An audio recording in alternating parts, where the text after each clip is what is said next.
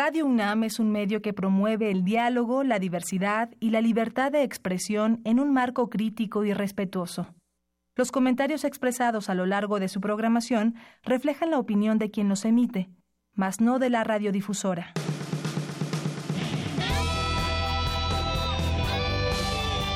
Prisma RU. Relatamos al mundo.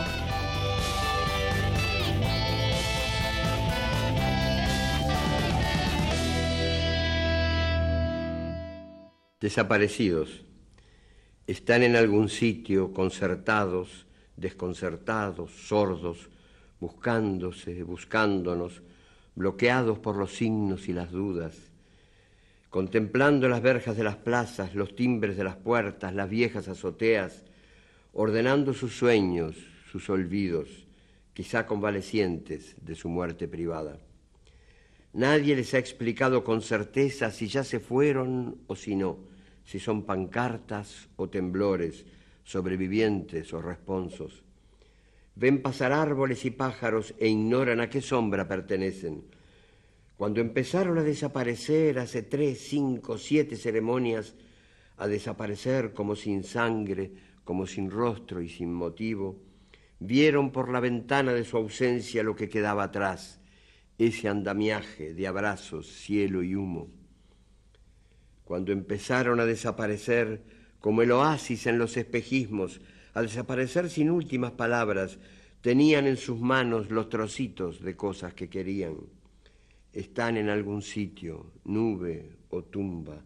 Están en algún sitio, estoy seguro. Allá en el sur del alma es posible que hayan extraviado la brújula y hoy vaguen preguntando, preguntando, ¿dónde carajo queda el buen amor? Porque vienen del odio. Bien, pues esto que acabamos de escuchar es eh, de Mario Benedetti, Desaparecidos. Y es que en este día, y bueno, pues es por eh, la reunión de un grupo de madres en la Plaza de Mayo de la ciudad de Buenos Aires, donde se inició en su momento una larga y angustiosa lucha por obtener información acerca de sus hijos, padres, esposos desaparecidos por la Junta de Gobierno argentina.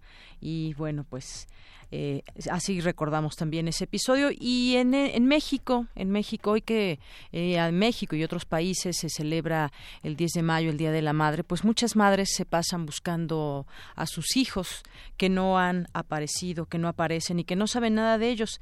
Hoy, por ejemplo, 2.100 madres de cuatro estados aquí en nuestro país celebran su día buscando entre fosas, semefos y hospitales a sus hijos y familiares. Sinaloa, Veracruz, Coahuila y Tamaulipas agrupan más de nueve colectivos y organizaciones no gubernamentales o pequeños grupos, mismos que se han llegado a conformar a través de redes sociales y que están compuestos por madres que buscan a sus familiares. Más adelante también le tendremos la información de la marcha del día de hoy aquí en la Ciudad de México, también de mujeres que se han hecho llamar las rastreadoras, buscando rastro de sus hijos. También no hay que olvidar este tema de muchas madres que pasan así este 10 de mayo. Pues bienvenidos a Prisma RU en este jueves 10 de mayo. Mi nombre es Deyanira Morán y lo invito a que se quede con nosotros. Tendremos un programa en donde, entre otras cosas, tocaremos el tema también, aquí estarán en el estudio, eh, madres que tienen a sus hijos en el reclusorio y que también es una situación muy difícil por lo que muchas veces ya conocemos, pero que todavía no se resuelve y que son temas que tienen que ver con corrupción, eh, temas que tienen que ver con eh, personas que están dentro de la cárcel, que son inocentes, gente que no tiene dinero para pagar alguna defensa. Eh, y bueno, pues platicaremos con ellas en unos momentos más, en nuestra segunda hora de Prisma RU, las madres y hermanas de la Plaza Luis Pasteur, que se formaron el 5 de julio de 2014 y tendremos esa oportunidad de platicar con ellas y que nos platiquen de esta situación que también viven ellas fuera y que viven también esta eh, grave situación de las condiciones de vida en prisión que padecen sus familiares, así lo han visto ellas y ya llevan pues años teniendo o luchando más bien para que también muchas de estas propuestas que se han ido generando a lo largo de los años pues puedan tener una injerencia de manera legislativa. Ya eh, podremos platicar con ellas eh, en nuestra segunda hora de Prisma RU. También vamos a eh, más adelante platicar sobre eh, esta marcha que les decía, donde estuvo ahí mi compañera Cindy Pérez Ramírez. Y también en diversa versión se abordará este tema con mi compañera Ruth Salazar. En México existen muchas madres que no tienen nada que festejar, sufren la ausencia de sus hijos. Eh, la información universitaria de México y del mundo la tendremos aquí, así que quédese con nosotros. Vamos a iniciar con nuestro resumen informativo y sí, por supuesto, también hay mucho que festejar con muchas mujeres que son madres en este país y que también es una es una labor ardua y también implica implica quizás sacrificios y también mucha felicidad. Felicidades a todas ellas y nos vamos al resumen informativo. Prisma RU. Relatamos al mundo.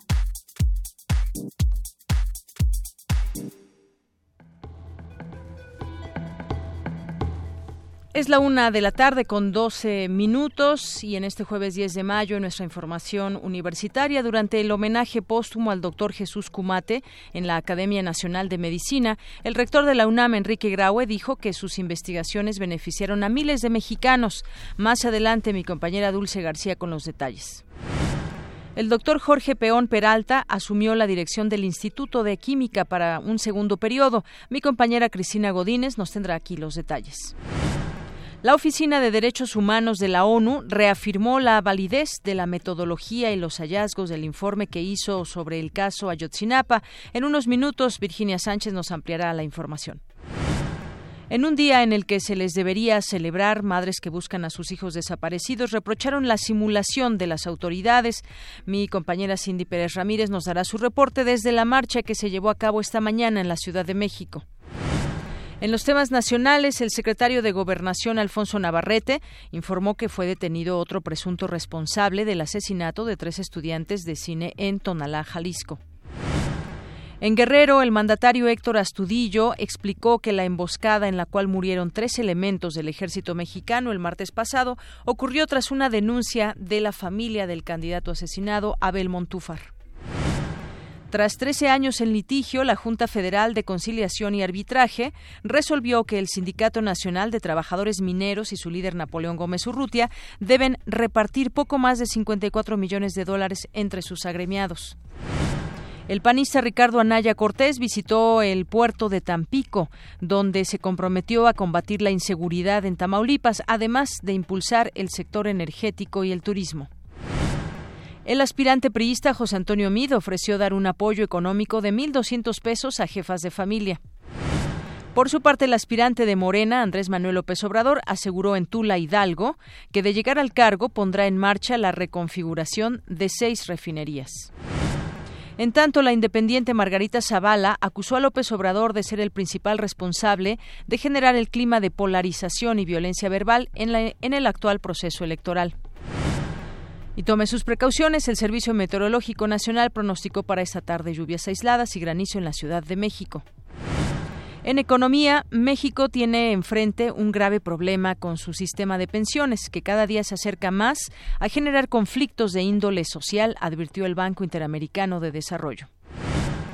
El secretario de Economía de México, Ildefonso Guajardo, dijo que en los próximos dos días posiblemente se sepa si se puede alcanzar en el corto plazo un pacto sobre el Tratado de Libre Comercio de América del Norte.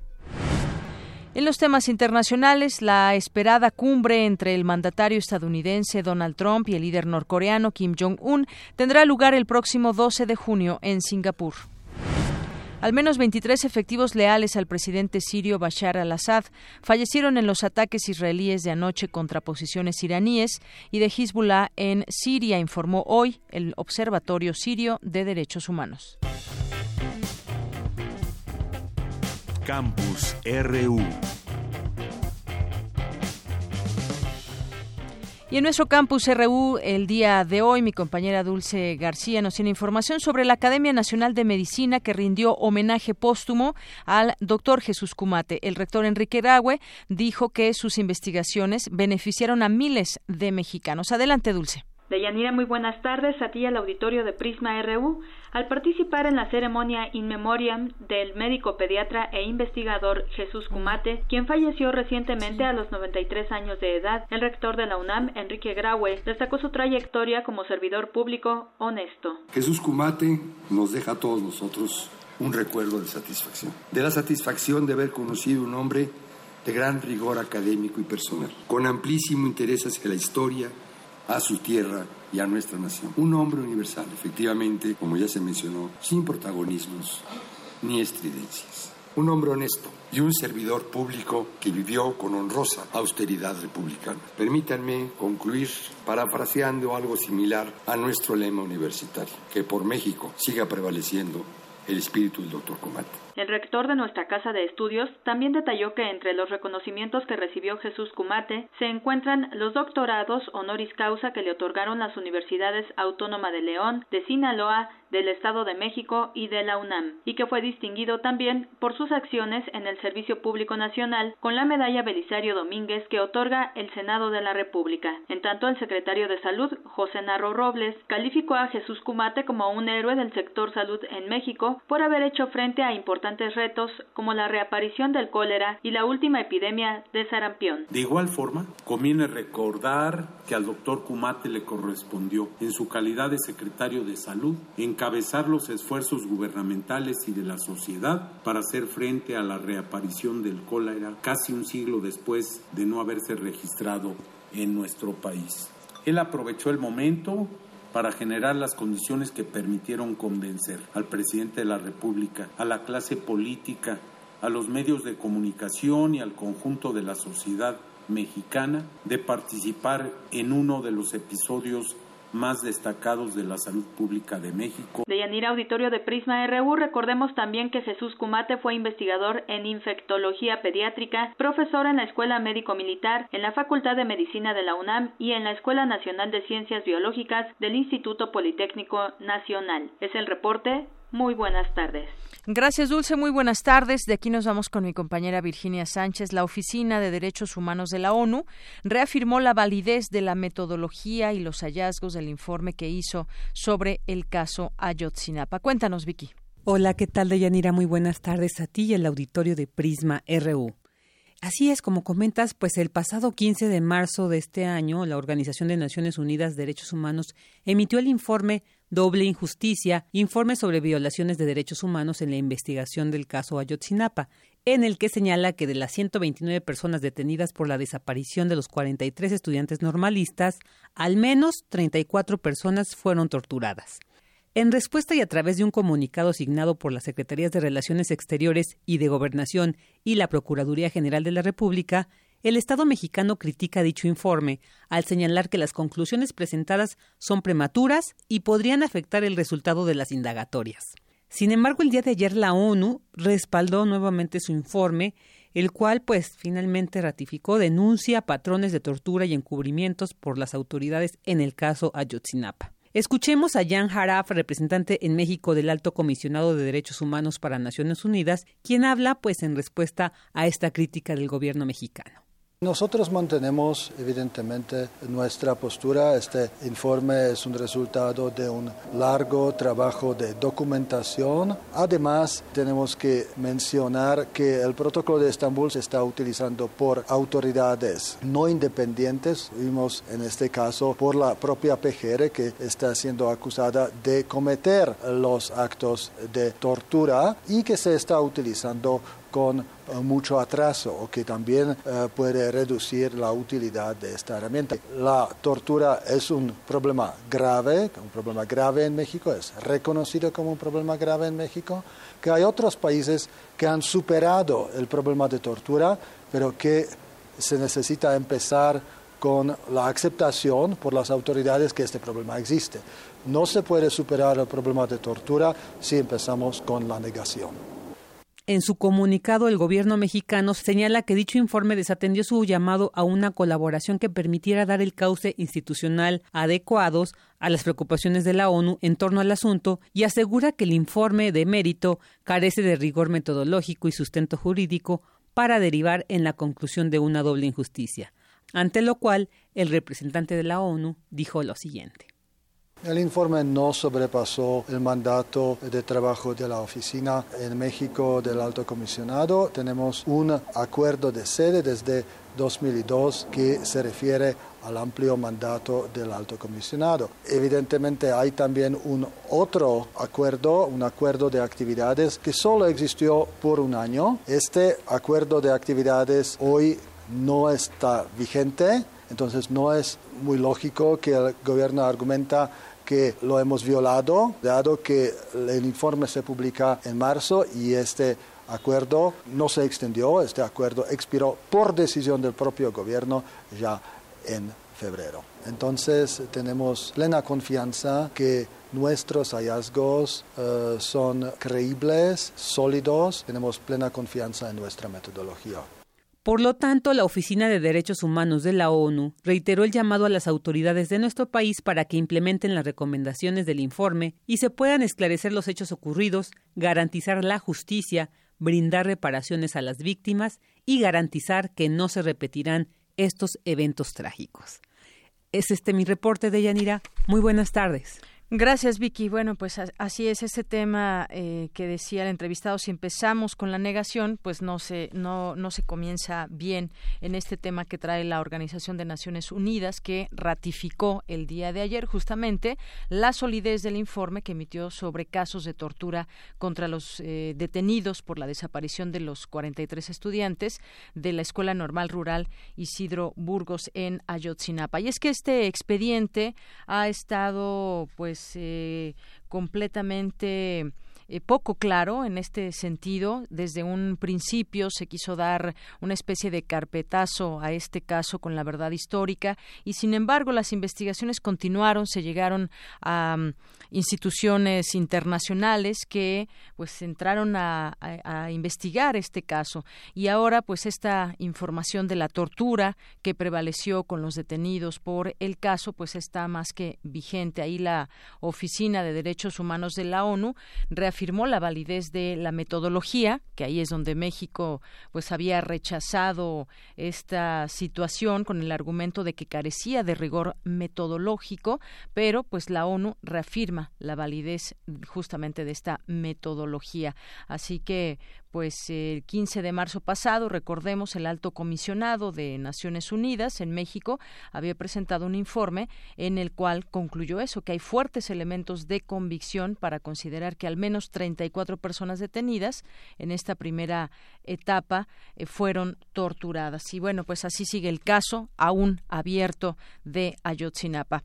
Bien, pues vamos a continuar con eh, mi compañera Cristina Godínez. Asume Jorge Peón Peralta la dirección del Instituto de Química de la UNAM para el periodo 2018-2022. Adelante, Cristina. De Yanira, auditorio de Prisma RU, buenas tardes. La Junta de Gobierno de la UNAM designó a Jorge Peón Peralta para un segundo periodo, 2018-2022, en la dirección del Instituto de Química. Al darle posesión del cargo, el coordinador de la investigación científica, William Lee Alartín, resaltó que esa entidad universitaria posee una gran trayectoria dentro de la química en México, y es responsabilidad de su comunidad que el impacto que ha tenido sea siempre mayor, tanto en la investigación como en la formación de recursos humanos, vinculación y difusión. El funcionario pidió reforzar la actividad académica y la participación del personal, así como buscar nuevos proyectos y mayor vinculación para resolver problemas nacionales, y solicitó al director que contemple la proyección del instituto a escala nacional e internacional. Por su parte, Jorge Peón Peralta, director del Instituto de Química, dijo lo siguiente. Se ha mostrado en frutos importantes para el Instituto de Química, se han levantado los números y más que nada la calidad de las investigaciones del Instituto de Química. Hoy vemos, por ejemplo, productos de investigación de niveles muy importantes donde poder entrar a revistas tan importantes como Chemical Communications, y que son verdaderamente las ligas mayores de la química. Todo esto ha sido eh, fruto, junto con importantes avances en la generación de recursos humanos, que se destaca que el Instituto de Química está en el segundo lugar de todo el subsistema en número de alumnos formados a término con tesis. Jorge Peón Peralta es químico de la Facultad de Química de la UNAM. Cursó el doctorado en fisicoquímica en The Ohio State University y el postdoctorado en el California Institute of Technology. Sus principales líneas de trabajo incluyen el desarrollo y empleo de secuencias de pulsos láser para el estudio y control de procesos moleculares. Entre sus aportaciones más relevantes se encuentran los primeros estudios con resolución de femtosegundos de fenómenos de transferencia de carga, así como de la fotoquímica intrínseca del ADN y del rol de las intersecciones cónicas en las reacciones fotoinducidas. Ha publicado más de 50 artículos de investigación, 10 de los cuales aparecen en revistas como el Journal of the American Chemical Society y Proceedings of the National Academy of Science. Sus publicaciones científicas han sido citadas en más de 2.500 ocasiones y sus investigaciones han sido financiadas por ocho proyectos con ACID y seis PAPIT. Deyanira, esta es la información. Buenas tardes.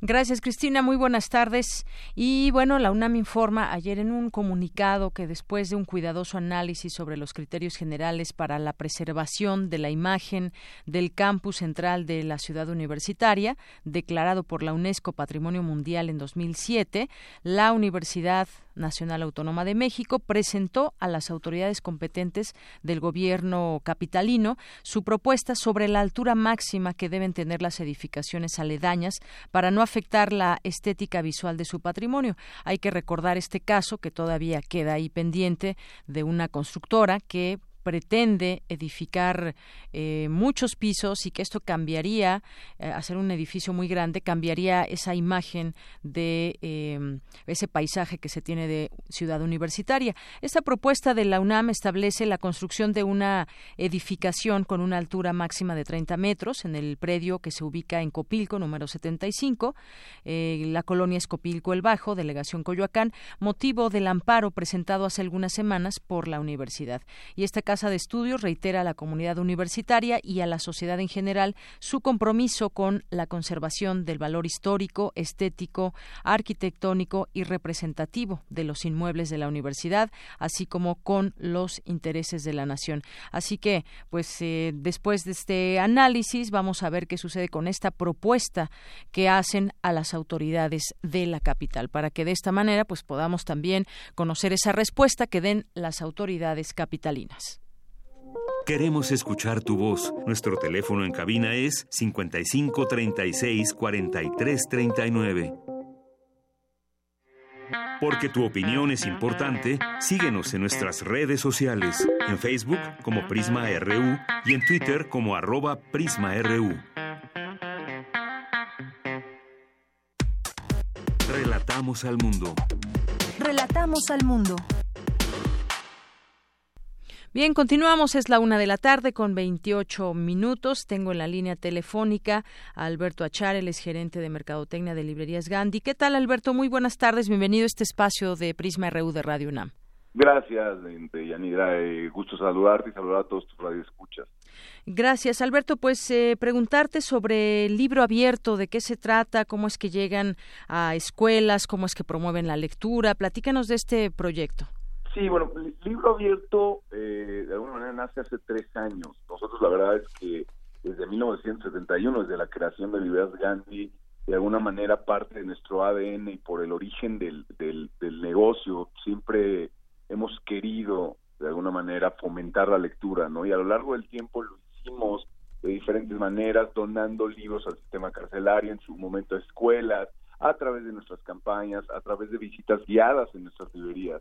Pero finalmente, después de mucho tiempo, eh, estuvimos analizando realmente cuál era la problemática que había de la no lectura en el país y encontramos que había una oportunidad enorme de poder trabajar con los maestros en escuelas y casas hogar para poder convertirlos en promotores de lectura, generar la inquietud en los niños por la lectura y estos a su vez, una vez que tengan ya esta inquietud, poder tener el libro a la mano. Entonces, digamos, conceptualmente entendiendo, entendiendo esto, es que diseñamos eh, nuestro proyecto social que se lanzó hace tres años, en donde lo que hacemos fundamentalmente es entender que de repente tenemos maestros, todos los que nos convertimos en lectores en su momento, sabemos que tuvimos un guía, un amigo, un papá, alguien que nos llevó al mundo de la lectura, que nos generó esta inquietud. Entonces, ¿qué mejor que hacer hacerlo a través de los maestros. Lamentablemente de repente tenemos a ciertos maestros que no tienen esta capacidad para poder promoverla. Muchos de esos maestros vimos que incluso no eran lectores como tal, no eran maestros que tenían las herramientas para poder contar historias, para poder hacer ejercicios que sean atractivos para los niños. Y entonces, bueno, buscamos este programa de capacitación para maestros, buscamos una bibliografía adecuada que realmente pueda ser atractiva para los niños y de alguna manera, eh, eh, entendiendo que una vez generando esta inquietud, el niño se iba a acercar al libro, ¿no? Entonces el programa básicamente se lanza hace tres años en nuestras librerías. Lo que hacemos es pedir a todos nuestros lectores una donación para el proyecto de 15, 30 o 50 pesos y nos, con la promesa de que Librerías Gandhi pone una parte similar. Con todo lo que recaudamos, damos estos cursos de capacitación a las casas hogar y a las escuelas, a sus maestros. Además les damos una bibliografía curada y a estas escuelas y casas hogar seleccionadas se les pone un espacio inicial para que puedan crear su propia biblioteca y se les dona un acervo, ¿no? Para que pueda ser de alguna manera un fomento a la lectura integral. Entonces, bueno, lo lanzamos hace tres años y la verdad es que los resultados han sido muy, muy buenos. ¿no? Pues qué bueno, Alberto, eh, que ya lleven todo este tiempo, que continúen mucho más, porque es, es un reto, por ejemplo, el que los niños puedan tener este hábito, que se les cree este hábito de, la lectura, sobre todo ahora con, pues eh, sabemos que los niños de ahora, pues tienen mucha preferencia también por los teléfonos, las tabletas, encuentran ahí también un mundo por el cual, eh, a través del cual se pueden entretener, pero pues el, el libro, sin duda, pues eh, es una opción que tienen también para que desde esta edad justamente pues puedan tener este este hábito que lo llevarán para toda la vida si se logra en esta etapa de su vida eh, hacerles que les guste esa, esa lectura. Así que de entrada, pues eso es un gran reto. Eh, sabemos también de, de, los hábitos de lectura que tenemos aquí en México, de pronto estas eh, cifras que no dan, pero hay, hay distintos esfuerzos. Qué bueno que, que ahora también con libro abierto se llegue a muchos lugares. Como, ¿qué, escuelas, por ejemplo, o a qué estados están llegando este proyecto? Mira, hoy en día ya estamos trabajando con 56 escuelas, de las cuales aproximadamente la mitad son en provincia, estamos hablando de Querétaro, estamos hablando de Puebla, estamos hablando de Tijuana, estamos hablando de Monterrey, eh, el resto es DF y área metropolitana. Hoy en día ya llegamos a casi 10 mil niños. En total hemos capacitado a 105 maestros y, hemos hecho una donación de casi 30 mil libros. ¿no? Entonces, eh, creo que el resultado para nosotros ha sido casi, casi 100 mil donadores hemos tenido en todas nuestras librerías que se han subido al proyecto y que se han subido al, proyecto eh, entendiendo que querían compartir su amor por la lectura y entendiendo eh, que lo que hace la lectura por estos niños, esta lectura que les permite desarrollar su capacidad de imaginación, que les permite adquirir un vocabulario eh, que, que, que, que, les, les facilite procesar sus ideas de manera diferente, que cambie su mecanismo de pensamiento, que les permita relacionarse de manera diferente y que los haga individuos mucho más conscientes y libres y que a través de este desarrollo de su imaginación puedan verse en un futuro mejor, ¿no? Y entender a la lectura como un mecanismo de cambio. Y lo hacemos a través del placer, es decir, queremos que vean en la lectura algo no obligado, sino algo placentero. Y es como lo hacemos en nuestro programa.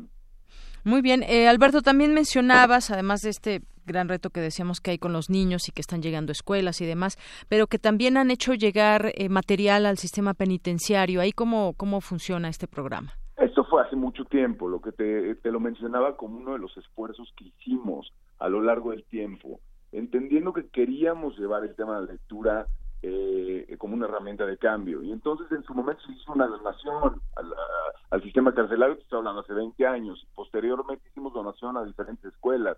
Posteriormente hicimos visitas guiadas que, que, que se tenían con las escuelas para llevar a los niños a todas las librerías y que conozcan la librería.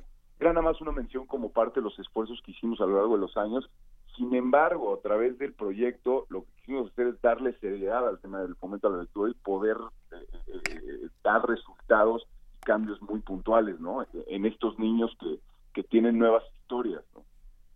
Así es. Y bueno, entonces, ¿cómo, cómo se puede participar? A ver, platícanos, nos decías esta donación.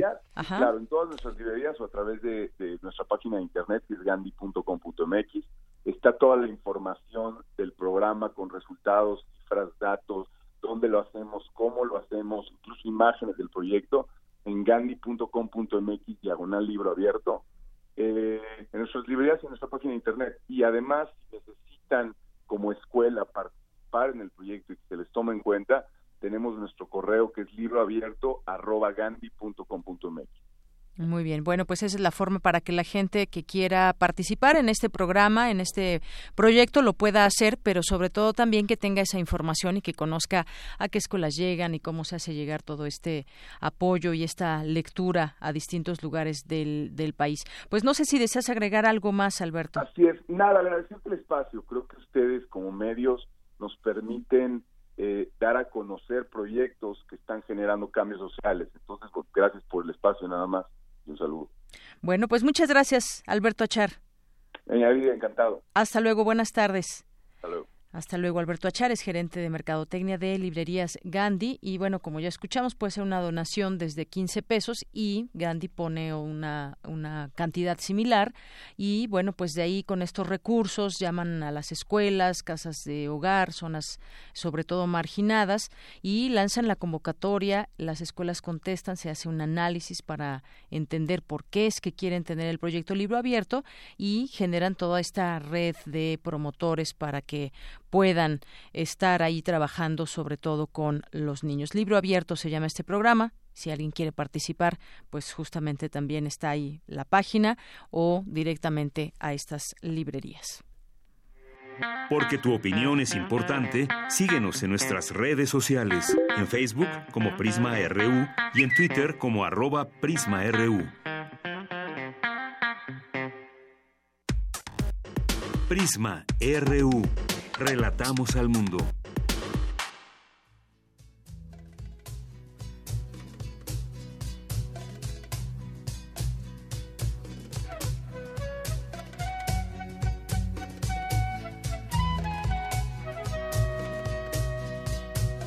Las manos de mi madre parecen pájaros en el aire. Historias de cocina entre sus alas heridas de hambre. Las manos de mi madre saben qué ocurre por las mañanas. Cuando amasa la vida, horno de barro, pan de esperanza. Las manos de mi madre desde temprano. Todo se vuelve fiesta cuando ella juega junto a otros Una con 38, esto que estamos escuchando ahí de fondo todavía es En las manos de mi madre de Mercedes Sosa. Y bueno, continuamos con información. En Información Nacional eh, dábamos algunos datos eh, por este día y por muchas madres que también están buscando a sus hijos aún. Y hablábamos de algunos estados como Sinaloa, Veracruz, Coahuila, Tamaulipas, porque ya entre esos estados agrupan ya más de nueve colectivos, eh, ONGs, pequeños grupos que se han llegado a conformar a través de pues esta similitud de situaciones por las que están pasando familiares. Y bueno eh, gran parte de estos colectivos afortunadamente pues han tenido frutos quizás no los esperados que es encontrar al familiar encontrar al hijo vivo pero pues por ejemplo Sinaloa registra seis organizaciones civiles conformadas por 228 madres quienes en cuatro años han encontrado restos, cadáveres, osamentas de 223 personas. Veracruz suma al menos 400 mamás en varias organizaciones y han hallado hasta la fecha poco más de 300 fosas clandestinas con decenas de cuerpos. En, estas, eh, en estos estados se suman también Tamaulipas y Coahuila. El primer estado suma mil madres en cuatro organizaciones eh, no gubernamentales y el segundo tiene cinco colectivos que registran a 472 madres quienes buscan a 1.963 personas, entre ellas a sus propios hijos o de otras o de otras madres. Y bueno, también hay algunos otros datos para conocer también cómo está la situación económica o qué pasa con las madres en nuestro país. Y esta información es del INEGI. Dice que a propósito de la celebración del 10 de mayo, el Instituto Nacional de Estadística y Geografía dio a conocer que en el país el registro que se tiene de 2014 indica que 33 de cada 100 mujeres de 15 a 54 años con al menos un hijo nacido vivo son solteras. Los datos estadísticos sobre las mujeres que son madres y particular sobre las mamás solteras, información que resulta de interés para conocer a este grupo de mujeres, de las cuales poco más de la mitad, es decir, el 53%, no tienen instrucción o cuentan con un nivel escolar máximo de secundaria. En el país, la condición conyugal predominante entre las mujeres que son madres está la de casada o en unión libre. No obstante, es de destacar el incremento de mujeres que ejercen la maternidad no estando unidas. Y hay, también eh, algunos datos que tienen que ver con que pues el salario muchas veces para las eh, mujeres que son madres es menor, dado que pues muchas veces sus horarios tienen que ser modificados o algunas situaciones que prevalecen aún en estos en estos tiempos. Y les decía también hace unos momentos cuando iniciábamos este informativo, en nuestra segunda hora platicaremos también de un tema en particular de cómo se vive eh, también fuera de la cárcel las madres eh, pues teniendo un hijo en un lugar donde quizás eh, pues por alguna situación algún delito que se le puede imputar están en el están en la cárcel. Pero qué sucede ahí dentro también es una red de corrupción que debemos de conocer y en un momento más también platicaremos con ustedes de este de este caso.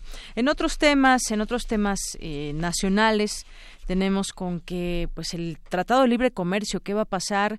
Eh, vamos a saberlo muy pronto, hoy o mañana, según da cuenta el secretario de Economía de México, el Defonso Guajardo, que dijo que en los próximos eh, días posiblemente se sepa si se puede alcanzar en el corto plazo un pacto sobre el Tratado de Libre Comercio de América del Norte.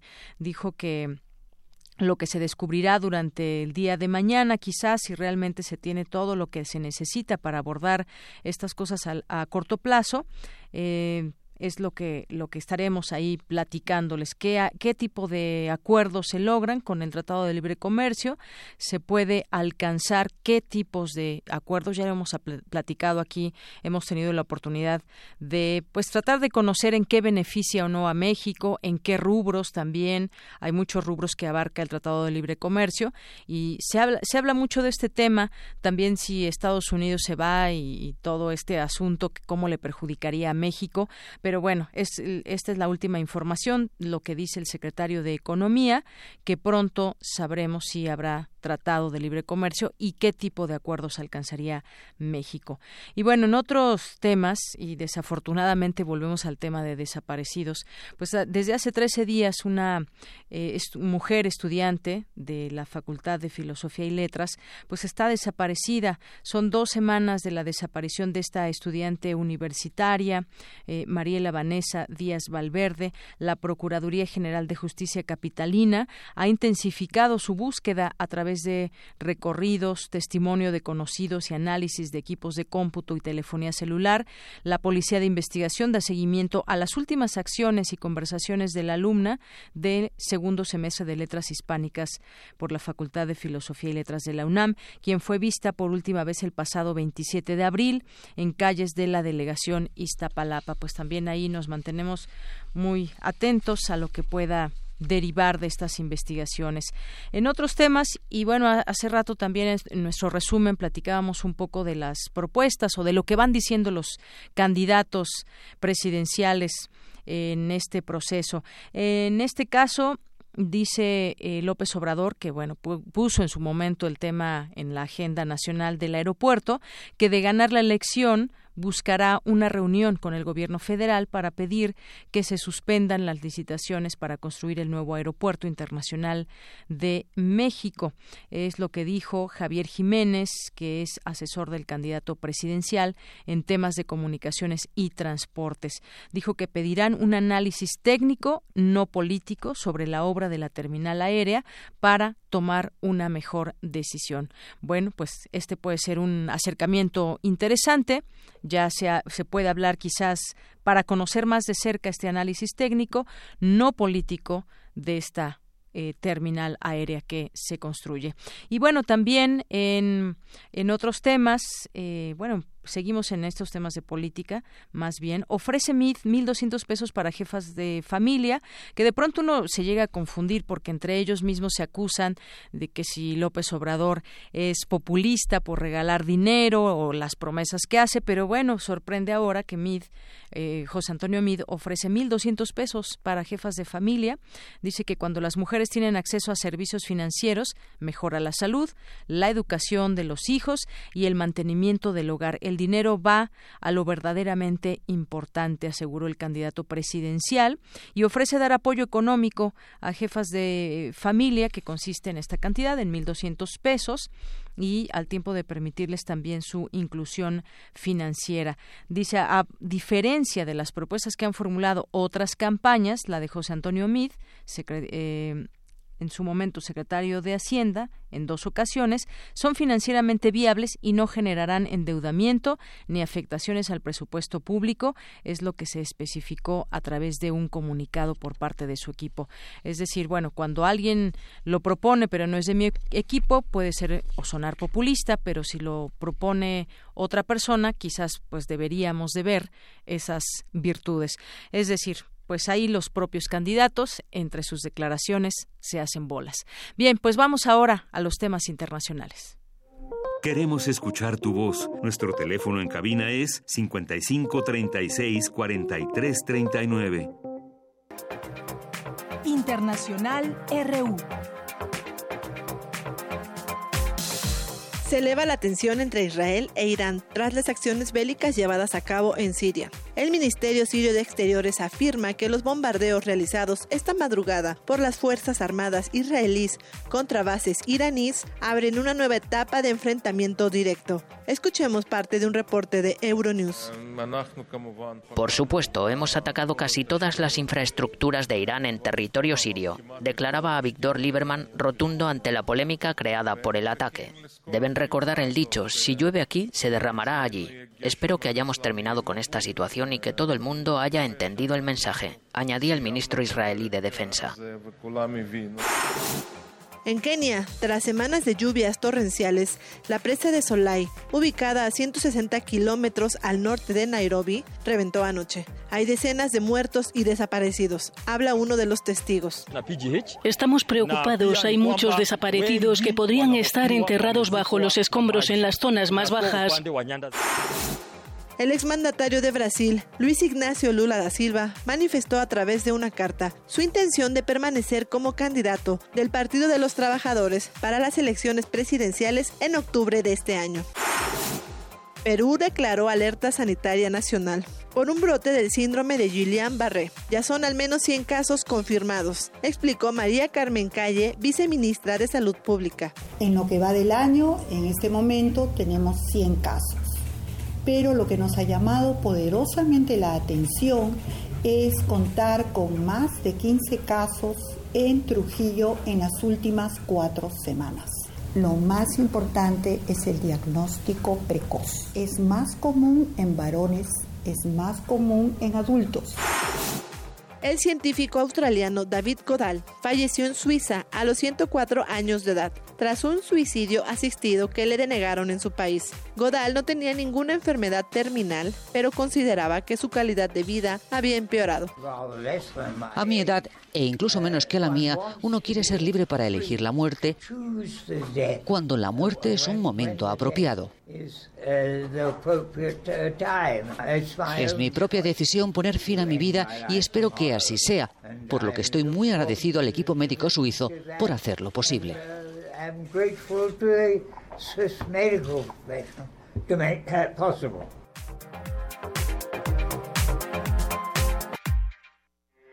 Porque tu opinión es importante, síguenos en nuestras redes sociales, en Facebook como Prisma RU y en Twitter como arroba PrismaRU. Queremos escuchar tu voz. Nuestro teléfono en cabina es 55 36 43 39.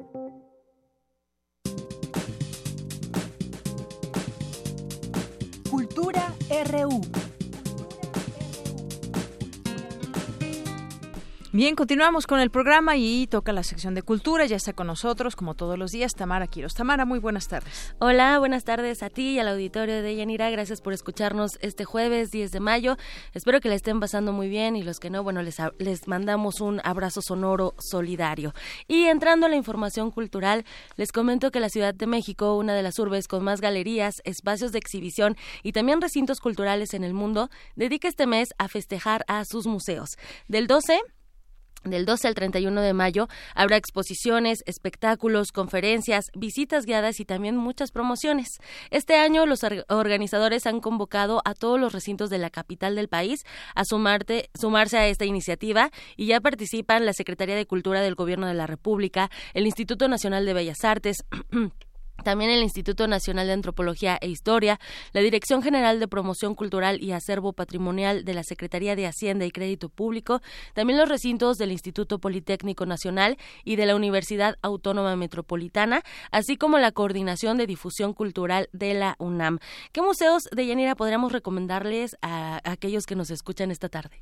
Pues yo creo que los que quieran pueden hacer este, por ejemplo, recorrido, iniciando ahí en Chapultepec, el Museo de Antropología que no se acaba nunca de visitar en un solo día. Sí, es larguísimo. Ahí muy cerca está el Museo Tamayo también, por ejemplo. Eh, la Casa del Lago está La enfrente. Casa del Lago está enfrente. Yo haría ese recorrido, sobre todo si alguien que nos esté escuchando y que no haya trabajado el día de hoy, pues que se dé esa oportunidad, aunque bueno, si se va al centro, pues tampoco termina de la visita de museos de diferentes temáticas. Lo que tú nos propones es un tipo rally como un rally de museos. Ándale, puede ser, porque además algunos lo cierran hasta 8 de la noche, me parece, entonces hay mucho tiempo. O, por ejemplo, los miércoles, los últimos miércoles de cada mes, mm. eh, amplían eh, también el horario o hacen visitas guiadas, ¿no? Para que también la gente que no pueda acudir entre semana temprano, pues lo haga en otro horario. O otros que son casa como la, la casa de Frida Kahlo, ¿no? Por ejemplo, la casa que ahí sí hay que llegar como más temprano, siempre hay fila, paso seguido por ahí, siempre hay enormes filas, pero vale la pena también. sí, y además conocer, conocer más del legado de algunos artistas. Por ejemplo, en este caso el que tú mencionas de Coyoacán, eh, la, Casa Azul de Frida Kahlo, bueno, conocer cómo es que ella creaba, o más bien el lugar donde ella creaba todas sus pinturas. A mí, por ejemplo, me gusta la estructura del Museo Universitario del Chopo, esta estructura grande que vino desde Alemania, y también el Museo Nacional, y tengo pendiente el Museo del Chocolate, el Mucho. No lo he mm, visitado, tampoco. pero suena delicioso ya de entrada. Y bueno, de las exposiciones que están en los recintos pertenecientes a la UNAM, les recomiendo visitar Carlos A. Morales, Axiomas para la Acción, les recomiendo, así es, en el MUAC, que vayan y visiten la sala 9 y vean todas las mariposas que albergan las paredes. Y como, como un dato curioso, en la fiesta del libro y la rosa, Carlos Amorales comentó en los micrófonos de Radio UNAM que esas mariposas eh, no las tenía, digamos, contempladas para la exposición, pero fue como un tipo de revelación y las plasmó como una forma de despedirse de su abuela. Mm, Ahí ese dato curioso. Estas mariposas negras han sido fotografiadas y muchos de los universitarios y no universitarios han acudido a tomarse fotos, entonces también sería un buen pretexto para visitar el Centro Cultural Universitario. Y bueno, como les decía anteriormente, las visitas guiadas son una excelente opción para conocer más de los artistas, eh, del momento histórico en el que realizaron sus obras, lo que quieren proyectar y además es importante ver todo el trabajo detrás de las muestras porque muchas veces no tomamos en cuenta eh, los trabajos de selección o como muchos llaman también curaduría. Y bueno, ya que eh, nos metemos a este tema, el próximo mes, en el Centro Cultural Universitario Tlatelolco, se realizará un taller de curaduría y para platicarnos más de este tema, invitamos a nuestro espacio a Jimena Jasso. Ella es jefa de mediación educativa del Centro Cultural Universitario Tlatelolco. Jimena, muy buenas tardes. Hola, ¿qué tal? Buenas tardes. Muchas gracias por invitarnos. No, gracias a ti por tomar la llamada. Y oye, desde hace cuatro años el Centro Cultural Universitario Tlatelolco, Tlatelolco organiza un curso introductorio a los procesos curatoriales y museográficos. A ver, platícanos de qué va este proyecto. Mira, es un proyecto justamente lo pensamos como un curso de verano, cuando los universitarios ya acabaron las clases, tienen este tiempo de descanso, pues eh, nos interesa a nosotros como museo compartirles cuáles son todos los procesos que suceden detrás de una exposición para que la exposición se lleve a cabo. Ahorita, por ejemplo, está eh, caminando todo este proceso para hacer nuestro nuevo museo eh, conmemorativo del 68. Entonces, justo durante dos semanas, los jóvenes pueden conocer, pues, desde cómo se construye el museo, cómo se comienzan a hacer las primeras ideas, eh, cuáles son todos los procesos de museografía para relacionarse con el espacio, qué discursos queremos compartir y cómo podemos hacerlo. Mm, son tres semanas en las que los chicos vienen martes, jueves, sábado y pueden conocer todo esto. Hacemos también actividades de taller, es decir, ellos proponen diferentes curadurías, proponen cómo utilizar los espacios de, de Tlatelolco como, como si fueran su propio museo. Entonces, bueno, es una experiencia muy padre. También visitamos otros museos de la ciudad para analizarlos y ver que muchas veces detrás de una exposición, pues podemos, si, si vemos con cuidado, con detenimiento, descubrir eh, muchos procesos, guiños que los curadores nos quieren decir y que todo nos está hablando, ¿no? Si la pared es de un color, eh, si hay un pasillo por la derecha y otro por la izquierda, todo eso está pensado para que tú te puedas relacionar con el espacio y, y con las obras. Ok, y bueno, digamos que es como conocer tras bambalinas, ¿no? Todo lo que sucede ya cuando uno va de, de, público, por así decirlo, o asistente, detrás de las muestras, bueno, pues ustedes se enfocan a esta parte que hay detrás de bambalinas. Exactamente, platicamos con curadores, bajamos a las bodegas de, resguardo donde están las obras que ahorita no están expuestas, vamos también al espacio de los museógrafos donde ellos están construyendo eh, toda esta parte. Entonces, justo conocemos la parte del museo que generalmente no está abierta al público, la abrimos para que pues puedan conocer todos estos procesos. Y sobre todo está pensado en jóvenes universitarios porque la idea es que ellos también, si les gustan los museos, pues vean que allí hay un campo de trabajo interesante y en qué se pueden especializar, porque muchas veces decimos, los museos me llaman la atención, pero ya después puedes descubrir que te interesa más bien el diseño o la museografía o la curaduría y que cada una de esas partes son especialidades diferentes y pues puedes tú ya elegir con más con más conocimiento en, qué te quieres especializar y qué es lo que tú quieres seguir estudiando. O incluso, no sé, se me ocurre si estudias historia del arte y pero después dices, bueno, ¿ya qué me voy a dedicar? Bueno, esta sería una excelente opción. Son tres semanas, miércoles, jueves y... No es cierto, martes, jueves y sábado. Exactamente, martes, jueves y sábado. ¿A partir de cuándo? Y empezamos el 18 de junio. Entonces sería bueno que las inscripciones empiezan a principio de junio y la verdad como el curso es gratuito, se llena en dos o tres días, entonces sí les recomiendo que escriban pronto para que ya estén listos el primer día de inscripciones, puedan formarse y tener la oportunidad de estar en nuestro taller. Ok, Jimena, ¿a dónde hay que escribir? Ah, tienen que, escribir a vinculación.ccut, que son las siglas del Centro Cultural Universitario Tlatelolco, arroba gmail.com. Perfecto. Oye, Jimena, y bueno, también en este año se conmemora medio siglo del movimiento estudiantil de 1968 y ustedes se unen a esta conmemoración con diversas actividades, entre ellas un taller de arte urbano. ¿Qué tienen planeado con este taller? Ah, ese taller va a estar muy, muy padre. Empieza este sábado. Ya estamos cerrando inscripciones el día de mañana, así que si les interesa hay que escribir ya y bueno, la idea es conmemorar el 68 pintando una de las paredes de la unidad de vinculación artística que está ahí en nuestro edificio. Pero la idea de, de hacer un mural urbano es primero reflexionar sobre qué queremos decir, cómo queremos conmemorar el 68, qué creemos para nosotros que, que nos deja como sociedad a 50 años y luego pensar qué tipo de imágenes pueden realmente expresar eso en nuestro mural. Para ello vamos a tener la compañía del colectivo Chachachá.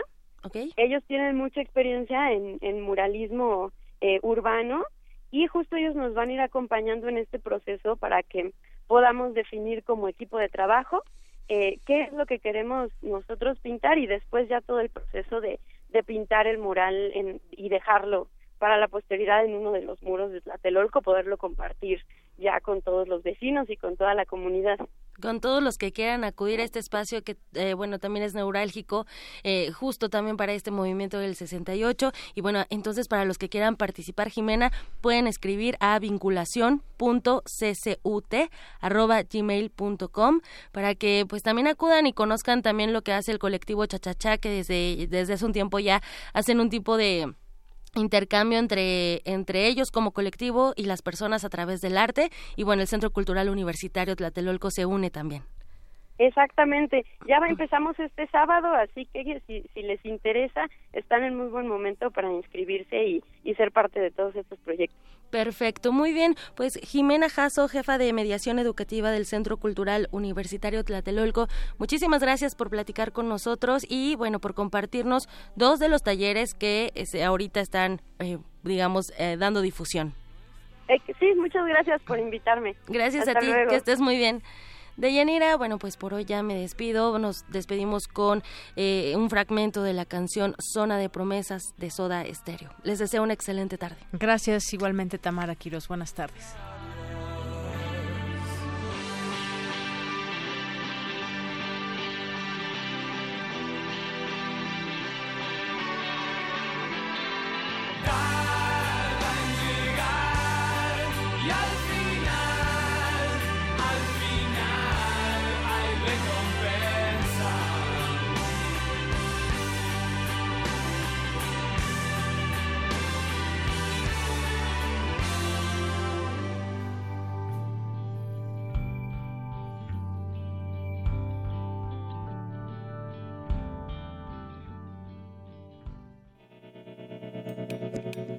Universidad Nacional Autónoma de México.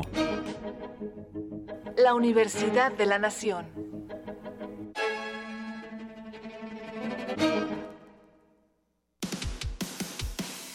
Dejar huella en cada aula de la UNAM es un deber de un verdadero Puma.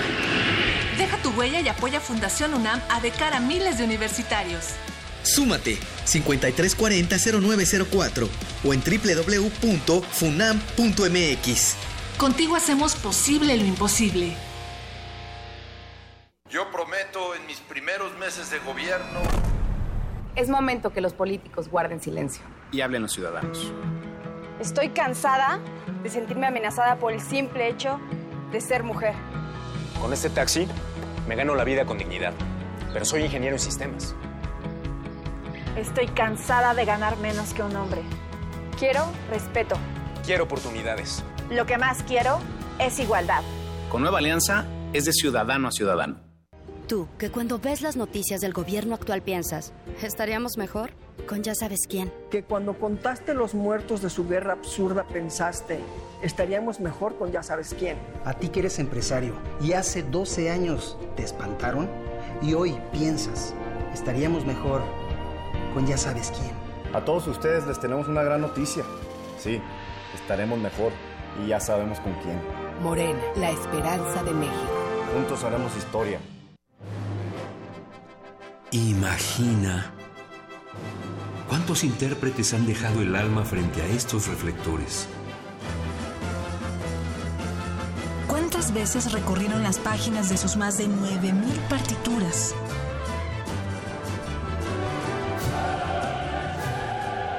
¿O cuántos corazones han levantado en más de ocho décadas? Eso es experiencia sonora. Orquesta Filarmónica de la UNAM, domingos a las 12 del día por el 96.1 de FM. Radio UNAM, experiencia sonora. Hola, soy Mariana Boy y voy a presentarte cuatro propuestas del Partido Verde. Dar incentivos a las empresas para que contraten a jóvenes que buscan su primer empleo. Crear bancos de alimentos para dar comida en buen estado a quien más lo necesite. Transformar la basura en electricidad. Se puede y tendremos energía para el transporte y el alumbrado público. Y permiso laboral con goce de sueldo para que los padres participen en la educación de sus hijos. Vota por buenas ideas. Dale tu voto a los candidatos del Partido Verde. Mi voto es para mí. ¿Para mí? Sí, para mí y para mí. Es la primera vez que voy a votar y no voy a tirar mi voto a la basura. Aquí, el bueno Smith, que se preocupa por la tecnología y la innovación. Y esas son cosas que me rayan a mí. Quiero un presidente como mí, que sí le gire y que sí piense en los chavos. Por eso, mi primer voto va para mí y para mí. Yo voto por mí, voto por mí. José Antonio Mid, candidato a presidente de la República por la coalición Todos por México PRI-PBM Nueva Alianza. PRI. La ciencia que hacemos. La ciencia que necesitas. La ciencia que aporta. La ciencia que somos. La ciencia que somos. Iberoamérica al aire. Una coproducción del Instituto Latinoamericano de la Comunicación Educativa, la Dirección General de Divulgación de la Ciencia y Radio UNAM. Mesas de debate, reportajes, noticias, entrevistas, efemérides y mucho más podrás escuchar todos los viernes a las 10 y media de la mañana.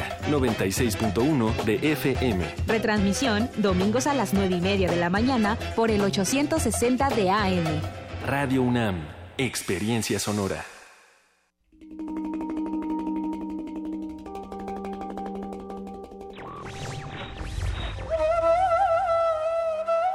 Uno tiene que ir muy lejos para saber hasta dónde se puede ir. Heinrich Boll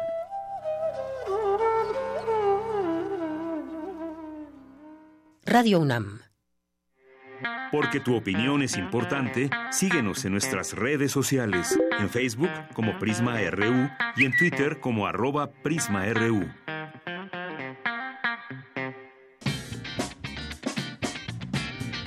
Mañana en la UNAM, ¿qué hacer y a dónde ir?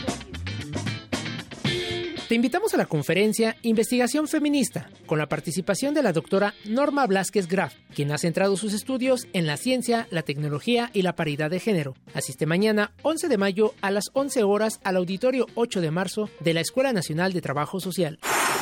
El Centro de Enseñanza para Extranjeros te invita a un recorrido especial al Parque Nacional El Chico, en el estado de Hidalgo, que tendrá como guía al maestro en geografía Gerardo González Ramírez. El itinerario se realizará el 19 de mayo a las 7 horas y la fecha límite de inscripciones es mañana 11 de mayo. Para más información, ingresa al sitio www.cepe.unam.mx. No te puedes perder la presentación de la revista Encuentros 2050, con la participación de Malena Mijares, coordinadora de divulgación y publicaciones de la Casa de las Humanidades de la UNAM. Asiste mañana en punto de las 11 horas al auditorio de este recinto universitario. La entrada es libre.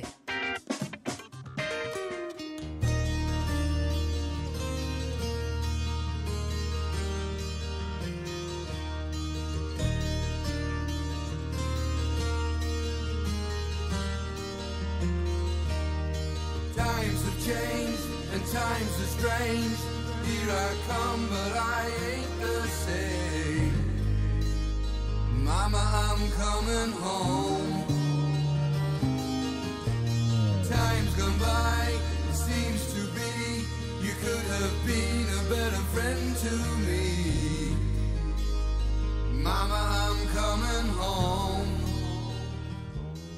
Y el que escuchamos es de Ozzy Osbourne y se llama Mama, I'm Coming Home. Mamá, voy a casa. Y bueno, pues continuamos. Gracias por estar en sintonía con Prisma RU aquí en Radio UNAM en el 96.1 de FM y en www.radio.unam.mx. Qué bueno que nos acompaña y queremos mandar algunos saludos a quienes están presentes a través de redes sociales. Eh, nos escriben por aquí algunas personas, entre ellas está la madre Flavia Freidenberg, Ricardo Araiza González, Jacobo Espinosa Cortes, César Valencia, Daniel Patlán, L.A. Acevedo, Rodrigo Tau Cortés, Perla, eh, Irene Sánchez, Andrea González, muchos saludos, Alfonso de Alba Arcos, nos escribe también Mario Alberto Pérez, José Luis Sánchez, feliz día a todas las mamás de Radio Unami Prisma, solidaridad con las que buscan o perdieron un hijo, por una guerra absurda. Estamos con ellas. Gracias, José Luis Sánchez. También nos escribe Margeven, el Sarpi Quetecuani. Un abrazo eh, para el FEM Crew del programa. Omito decir todas estas palabras. Sí, Quetecuani, gracias. Dice que la mayoría de estar festejando o por festejar. Alex Cardiel, aquí estoy desde el inicio. Buenas tardes y saludos a todas las mamás en el equipo. Gracias, Alex. También eh, mandar saludos a José Luis Sánchez, ya lo hicimos también. Dice de Yanira, ¿no te suena conocido lo de con lo de tarjetas rosas del Estado de México y que ni cumplieron y que ni les alcanzó para ganar y tuvieron que robar elecciones? Gracias, José Luis Sánchez. Pues sí, este tipo de, de ofrecimientos, tarjetas, dinero eh, de manera mensual o bimestral o como cada quien lo puede explicar de los candidatos. Yo lo que preguntaba también es para algunos eh, pueda ser este tema eh, populismo, tendríamos que definir también exactamente el término, pero yo decía, quienes han criticado, por ejemplo, a quien comenzó con todos estos apoyos, pues ahora también están haciendo lo mismo porque les reditúa o porque realmente creen en ello, pero pues bueno, se hacen bolas en sus en sus conceptos de populismo o no, o el hecho de que yo dé no es populista, pero el que lo dé el de enfrente o el contrincante sí lo es, pues bueno, no tampoco les alcanzamos a entender a los candidatos. Bien, pues vamos a mm, continuar con mi compañera Dulce García, la Facultad de Medicina entregó medallas y diplomas por antigüedad a un académico. Cuéntanos, Dulce, buenas tardes.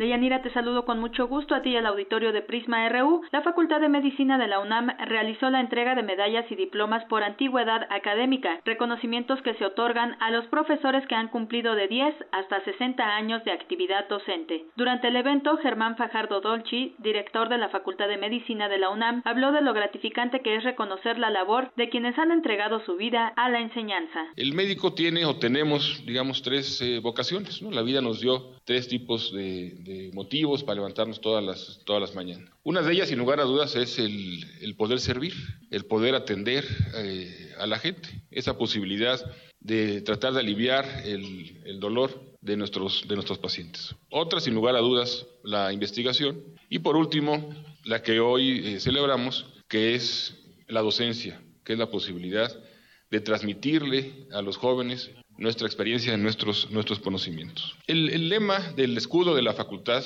dice Alice Vivere, vivir para los demás. Y qué duda cabe que ustedes, los profesores, han vivido para los demás. Han vivido, sí, para sus pacientes, pero también han vivido, y hoy lo festejamos, para sus alumnos. De Yanira, en el evento más de 400 profesores recibieron el reconocimiento. Cabe destacar que por 60 años se le otorgó a Enrique Gijón y Granados y a Bartolomé Pérez Ortiz. Finalmente, Germán Fajardo recordó a los estudiantes de la Facultad de Medicina que a través de la enseñanza de esta materia se pueden transmitir valores y principios que son importantes para el bienestar de la sociedad. Es el reporte. Muy buenas tardes. Gracias, gracias Dulce. Y bueno, pues ahí está esta entrega a, eh, de diplomas por antigüedad académica. Y vamos ahora con mi compañera Cindy Pérez Ramírez, sin nada que festejar el 10 de mayo y mucho que exigir. Madres de desaparecidos se unen a la marcha por la dignidad nacional.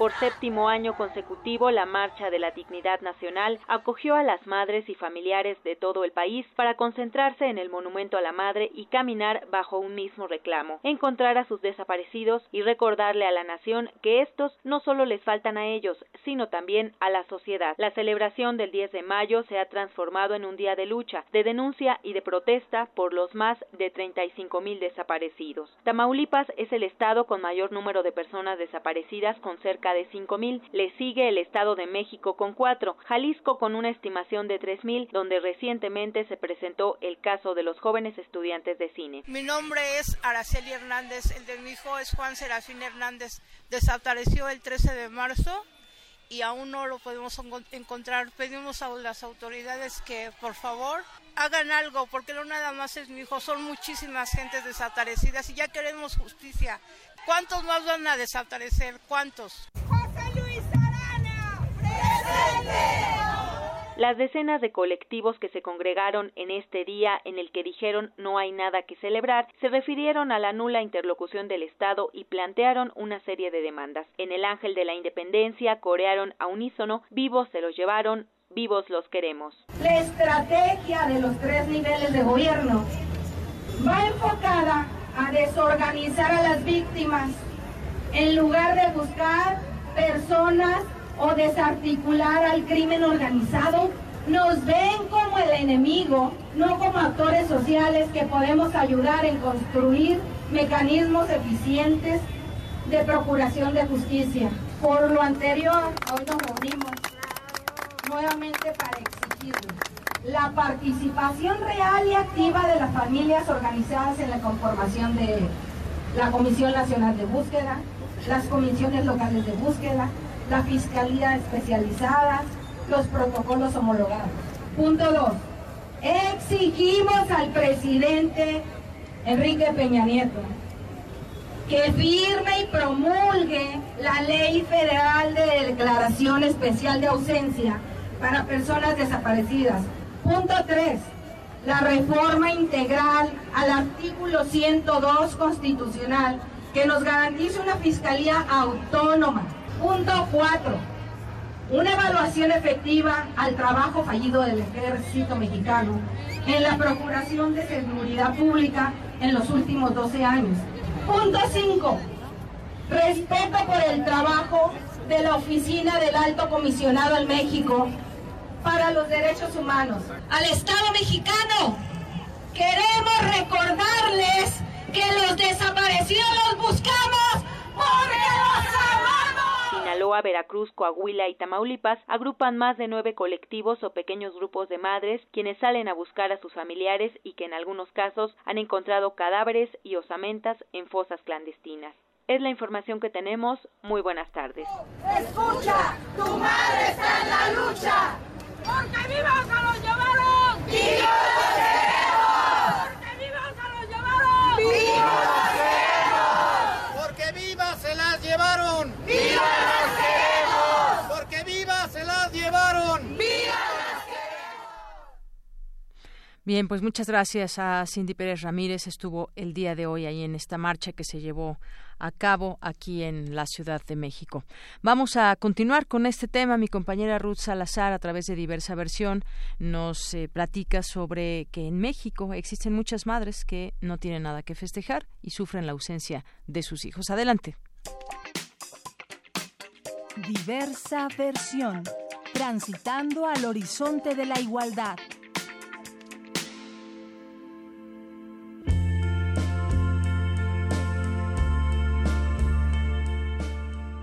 Estimado auditorio de Prisma RU, Deyanira, muchas felicidades a ti y a todas nuestras radioescuchas que son madres. Les envío una calurosa felicitación. En esta ocasión quiero hablar precisamente de todas aquellas madres que lamentablemente no tienen nada que festejar, porque les faltan sus hijos e hijas. Este jueves, en la Avenida Reforma de la Ciudad de México y en las principales ciudades del país, miles de madres de personas desaparecidas se unieron una vez más a la Marcha por la Dignidad Nacional para exigir la búsqueda y presentación inmediata de sus seres queridos. Escuchemos las palabras de una de las madres. México. De norte a sur y de este a oeste se están preparando para cantar mañanitas. Y en esta noche, aquí, en el Monumento de la Madre, nosotras las madres estamos clamando y gimiendo por la ausencia de ese hijo, porque nos quedó mucho amor en el corazón y no podemos dárselo a nadie más porque era de ellos y de ellas. Porque hay un hueco, porque el alma duele, porque las, nos pesa en las espaldas y en el corazón la ausencia de nuestros hijos. Porque no hay nada ni nadie que nos calme ese dolor de ausencia. Es por eso que decidimos dejar nuestros hogares y estar convocadas esta noche aquí para recordarlos y recordarlas.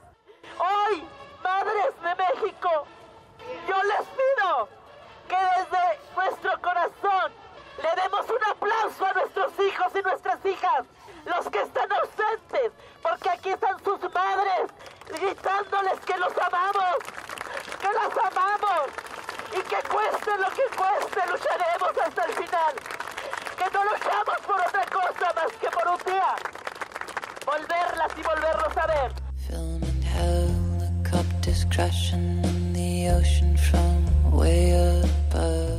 La maestra Kenia Sánchez Cepeda, investigadora de la Escuela Nacional de Trabajo Social de la UNAM, nos habla sobre esta manifestación de la sociedad. Es importante en cuanto a la maternidad vista como un ejercicio político, eh, la movilización de las madres de las personas desaparecidas en el país que se han reunido año con año. Esta es la séptima movilización que hay. Eh, eh, en la que me parece que es importante eh, hablarlo e invitarles y colocar también el tema, ¿no? Y también es otra vista de, de cómo de cómo ver la maternidad, o sea, eh, obviamente son mujeres que, que han perdido a sus hijos y que y que están exigiendo verdad y justicia y que no es tanto eh, el, también el ejercicio de la maternidad vista como una como un sufrimiento que, que, tiene que ver un poco también con este esquema judeico-cristiano, ¿no? Del dolor de la madre por el hijo muerto, el hijo, en este caso el hijo desaparecido, sino que hay la, la participación, sí desde la maternidad, pero muy, muy fuertemente ligada a una exigencia política eh, de verdad y justicia en la que efectivamente el ser madre se coloca eh, en otro plano diferente, no en un plano de exigibilidad por justicia, verdad y memoria y que me parece también otro rasgo muy importante de colocarlo en, desde lo social, desde la cuestión social eh, del ser madre.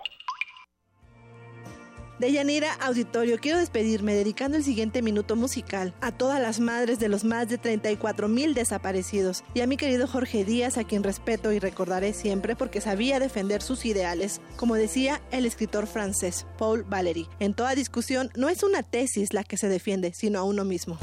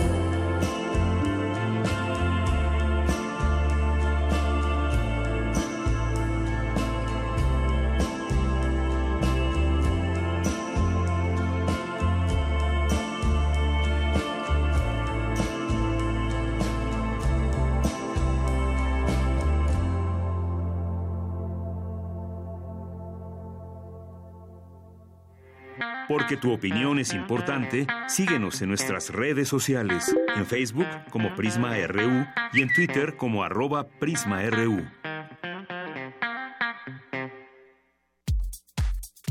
Tu opinión es muy importante. Escríbenos al correo electrónico prisma.radiounam@gmail.com. Queremos escuchar tu voz. Nuestro teléfono en cabina es 55 36 43 39. Relatamos al mundo. Relatamos al mundo. Bien, continuamos y como les habíamos platicado cuando iniciamos el programa de Prisma RU, tendríamos aquí una mesa con eh, madres y hermanas de la Plaza Luis Pasteur que formaron este grupo desde 2014 y este grupo pues eh, eh, fue a invitación del maestro Miguel Sarre, alumnos de la carrera de Derecho del ITAM, eh, hicieron un volanteo, hicieron comunicación afuera de los reclusorios de la Ciudad de México y ahí tuvieron esta oportunidad de acercarse a distintas eh, personas, entre ellas madres que tienen algún hijo en algún reclusorio aquí en la Ciudad de México.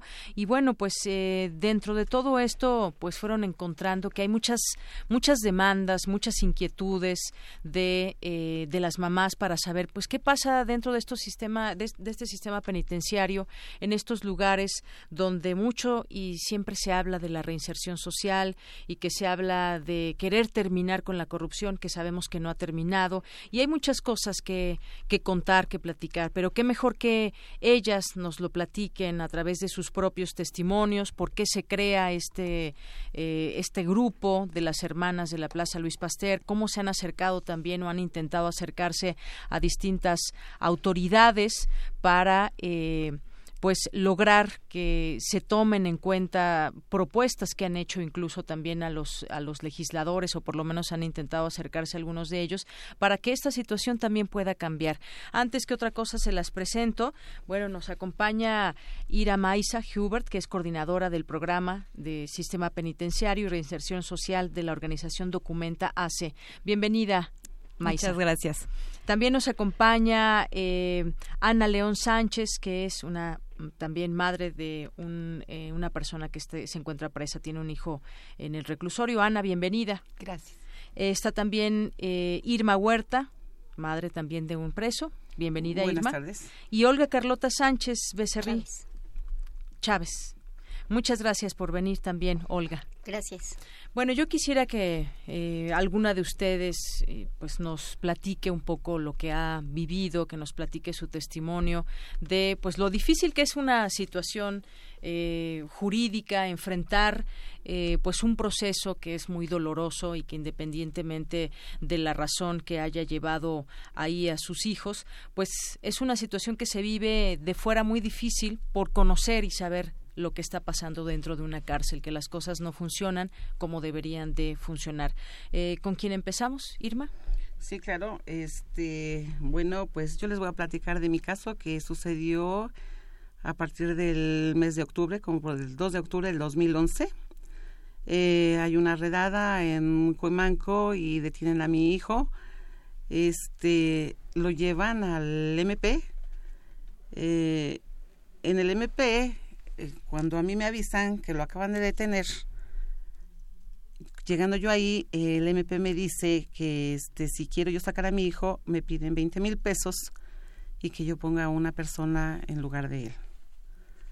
A estas personas se les llaman... que lleves algún culpable que no tenga nada que ver Así con es, así todo es. esto. O sea, que presente yo un pagador, por decir algo. Nosotros ignorando la situación y la magnitud del problema, eh, pues pasamos por alto y nosotros nos preguntamos cómo puede ser posible que alguien ponga a otra persona para pagar un delito que no debe, además como mi hijo, porque él no tenía este ningún delito que, que, que cometió, ni mucho menos. Lo que pasa que en ese tiempo se pagaban creo que cinco mil pesos a cada policía por alguna persona que presentaban en el, en el MP. El chiste es que como yo no pago el dinero y como yo no presento a otra persona, a mi hijo lo dejan ahí y lo remiten al, al reclusorio sur. Eh, los policías que lo culpan, porque son policías y además son hermanos, en determinado momento, como se puso al brinco, eh, sí le dijeron, te vamos a fregar y te vamos a hundir. Ese fue todo el detalle del asunto. Yo creo que el problema está desde el MP, por la corrupción que existe en esos lugares, porque a partir de cómo van ellos ahí este, inculpados, se queda hasta el final y difícilmente los podemos librar o sacar de una situación así. ¿Qué delito le imputan a tu hijo? Robo agravado. Cuando llega al reclusorio sur, en la primera audiencia que llevan, eh, su abogada, que para empezar no lo defiende en lo absoluto. ¿De oficio el abogado? No, no, Ah. eh, fue una particular de nombre Claudia, ahorita le voy a decir el nombre. Bueno, esta, esta señora, en lugar de defenderlo, Claudia Guadalupe Cortés, que en esa época ella se estaba postulando para una candidatura de una diputación del partido PRD, en lugar de ayudarlo o de, meterse en el caso, este, pues se evade en la primera audiencia, no defiende, no pregunta, no hace absolutamente nada. Lo sentencian a ocho años, diez meses, quince días, y ya según comentaba que en la apelación pues salía, ¿no? Pero nunca se presentó a apelar la señora. Lo deja totalmente este indefenso. Y después yo busco la forma de, de meter un amparo, pero a mí me comentaban que en el momento que las personas no apelan es porque es como si estuvieran aceptando los cargos. Después, con el tiempo, hay, una, hay, hay un amparo, se lo niegan, ¿sí? Lo único que me quedó a mí es esperar hasta estos tiempos, después de que haya cumplido eh, el 50%, supuestamente, para tener un beneficio. Cuando buscamos el beneficio, la juez que lleva el, el caso,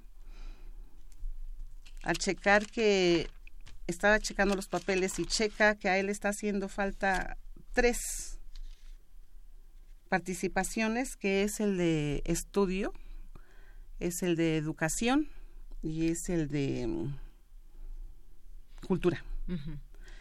Por esas tres participaciones que le están haciendo falta a mi hijo, que además nosotros presentamos recetas médicas que él no participó en, en, estas tres porque tiene una enfermedad degenerativa y que no era posible que se presentara, sino que entraba y salía, entraba y salía. No hubo, no fue consecutivo. Y aunque presentamos todas esas pruebas, la juez este, le niega el beneficio por, por esas tres cosas nada más. Después de haber cumplido cinco años. Bueno, pues entonces eso es lo que ha pasado con tu hijo y que, bueno, lo más grave, esto que nos, que nos platicas, pues está por un delito que no cometió, pero sobre todo cómo es que te pidieron en su momento 20 mil pesos para que se pudiera culpar a otra persona y de esta manera salir a tu hijo. Eh, también, Ana, ¿quieres platicarnos? Sí, a mí me parece que, eh, eh, digamos, cómo es que podemos entender la existencia de pagadores, porque así se le conocen eh, en, en, en, en la jerga ¿sí? de carcelaria a estas personas dentro del sistema de administración de justicia en México. ¿sí? Y entonces podemos pensar que el derecho mexicano carece, digamos, del concepto de justicia, eh, digamos, y que cualquier atropello entonces puede ser válido dentro de este régimen político? ¿sí?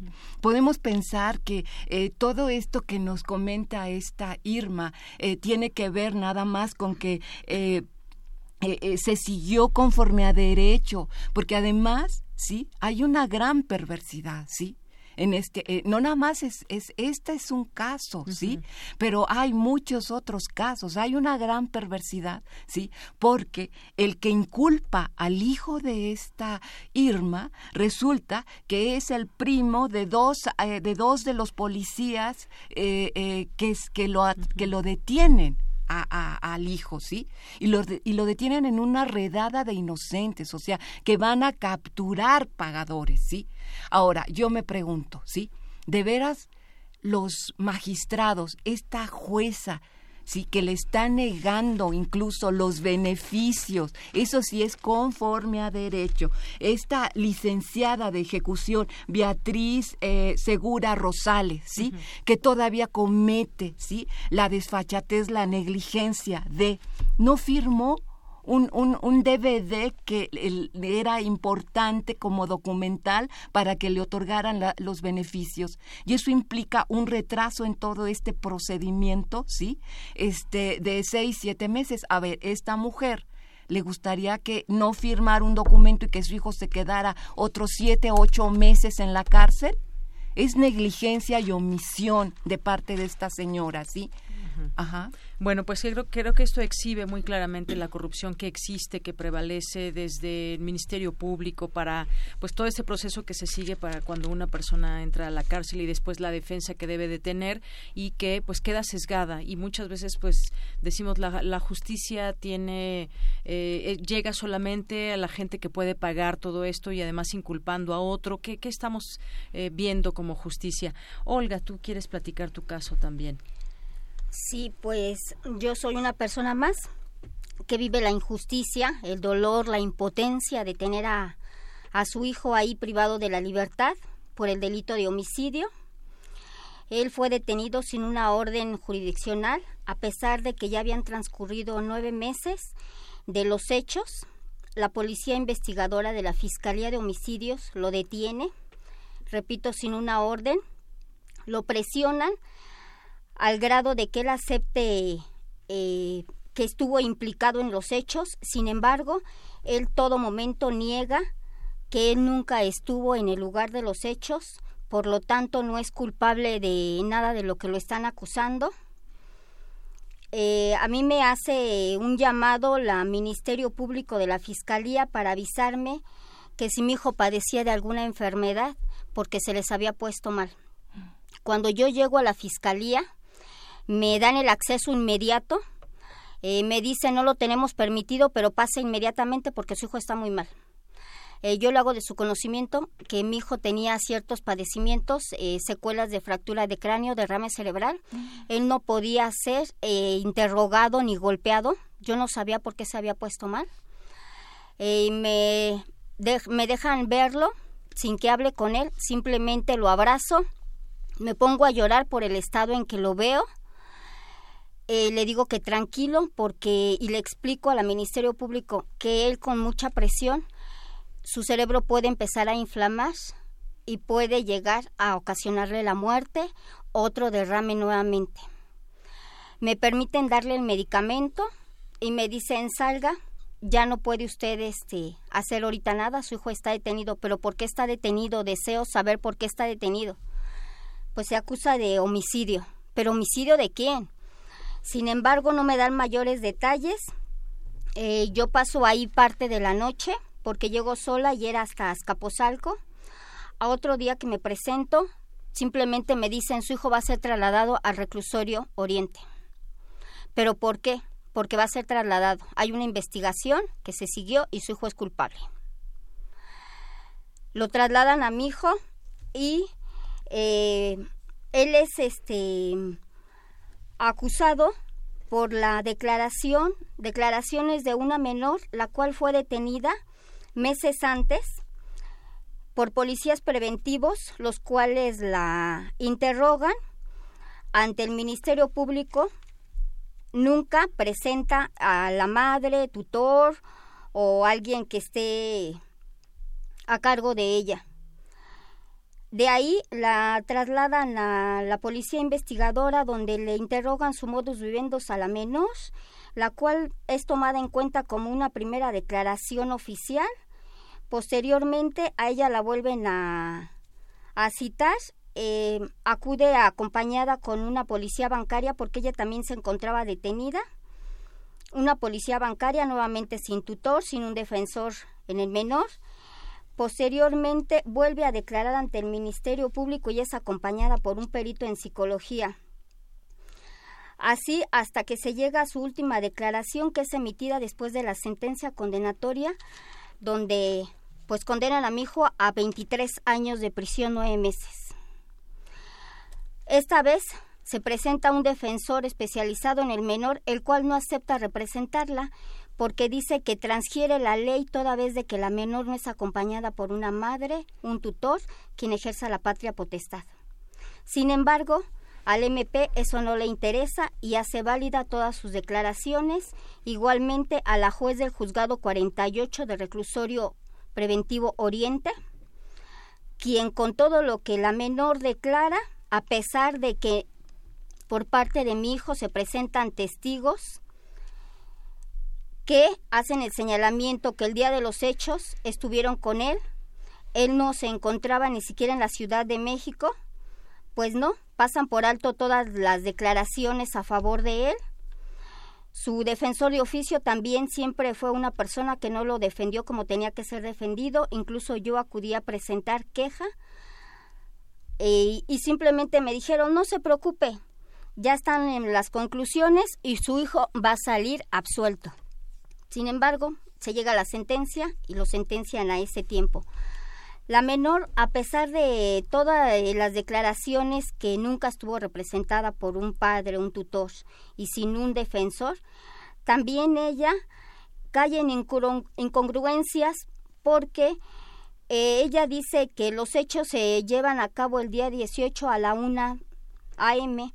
y los peritos determinan que la muerte del occiso ocurrió el día 18 entre 3 y 6 de la tarde otra incongruencia más. También ella declara que el occiso la tenía privada de la libertad abusando sexualmente de ella, drogándola y bajo amenazas. Así esta persona, esta víctima, también menor, pasa de ser víctima a ser acusada y acusadora, cayendo en tanta incongruencia, falsedad, motivos. No lo sé si estuvo presionada por la policía o por quién más. Y por qué también nunca se presentó un tutor y todas sus declaraciones las toman como. Pues muchas gracias, Olga. Yo sé que es, es, difícil de pronto pues dar estos testimonios. Y eh, pues lo que hemos visto aquí también es una, un, peregrinar de ustedes para que se haga justicia. Eh, veo que también se han metido a, investigar sobre el caso y tratar de entender cómo funciona también eh, todos estos términos que tienen que ver con, con la legalidad y la investigación y demás. Eh, por otra parte, pues ¿Qué pasa dentro? Eso también en algún momento vamos a, platicarlo, porque además de que siguen un proceso que desde su punto de vista y además con los elementos que tienen por la investigación, consideran que, pues bueno, es injusto que sus hijos estén dentro. Pero ¿quién toma en sus manos la justicia o cómo es que llega la justicia para todos? Eso creo que también se debe discutir. Me gustaría que ahora también eh, Maisa Hubert, que es coordinadora del programa Sistema Penitenciario y Reinserción Social de la documentase cómo hace este acompañamiento con estas eh, mujeres que pues de alguna manera están sufriendo el que sus hijos estén purgando por una condena que no corresponde o que consideran injusta. Maisa. Eh, muchas gracias primero por la invitación y pues primero explicar un poco tal vez el trabajo de Documenta en este sentido. Documenta es una organización que se dedica al fortalecimiento del sistema de justicia eh, en México a través de diversos ejes y entre estos ejes pues están una parte de, atención jurídica a personas privadas de libertad. Nosotros hemos estado trabajando en colaboración con las madres y hermanas de la Plaza Luis Pasteur y eh, pues cómo se hace este acompañamiento, cómo se vive eh, esta privación de la libertad. Creo que hay que resaltar primero que ese uso desproporcionado de la cárcel que desgraciadamente los casos que nos mencionan mis compañeras no son casos aislados, son muy reflejo, o sea, son el reflejo de nuestro sistema, muchísimos casos son el reflejo eh, de, nuestro sistema de justicia realmente, eh, el impacto directo de esas privaciones de la libertad llega eh, primero a las familias y primero a las mujeres y eso quiero hacerlo creo que es muy ilustrador el nombre de que eligieron para su o sea para su colectivo. Ese impacto llega directamente de las mujeres.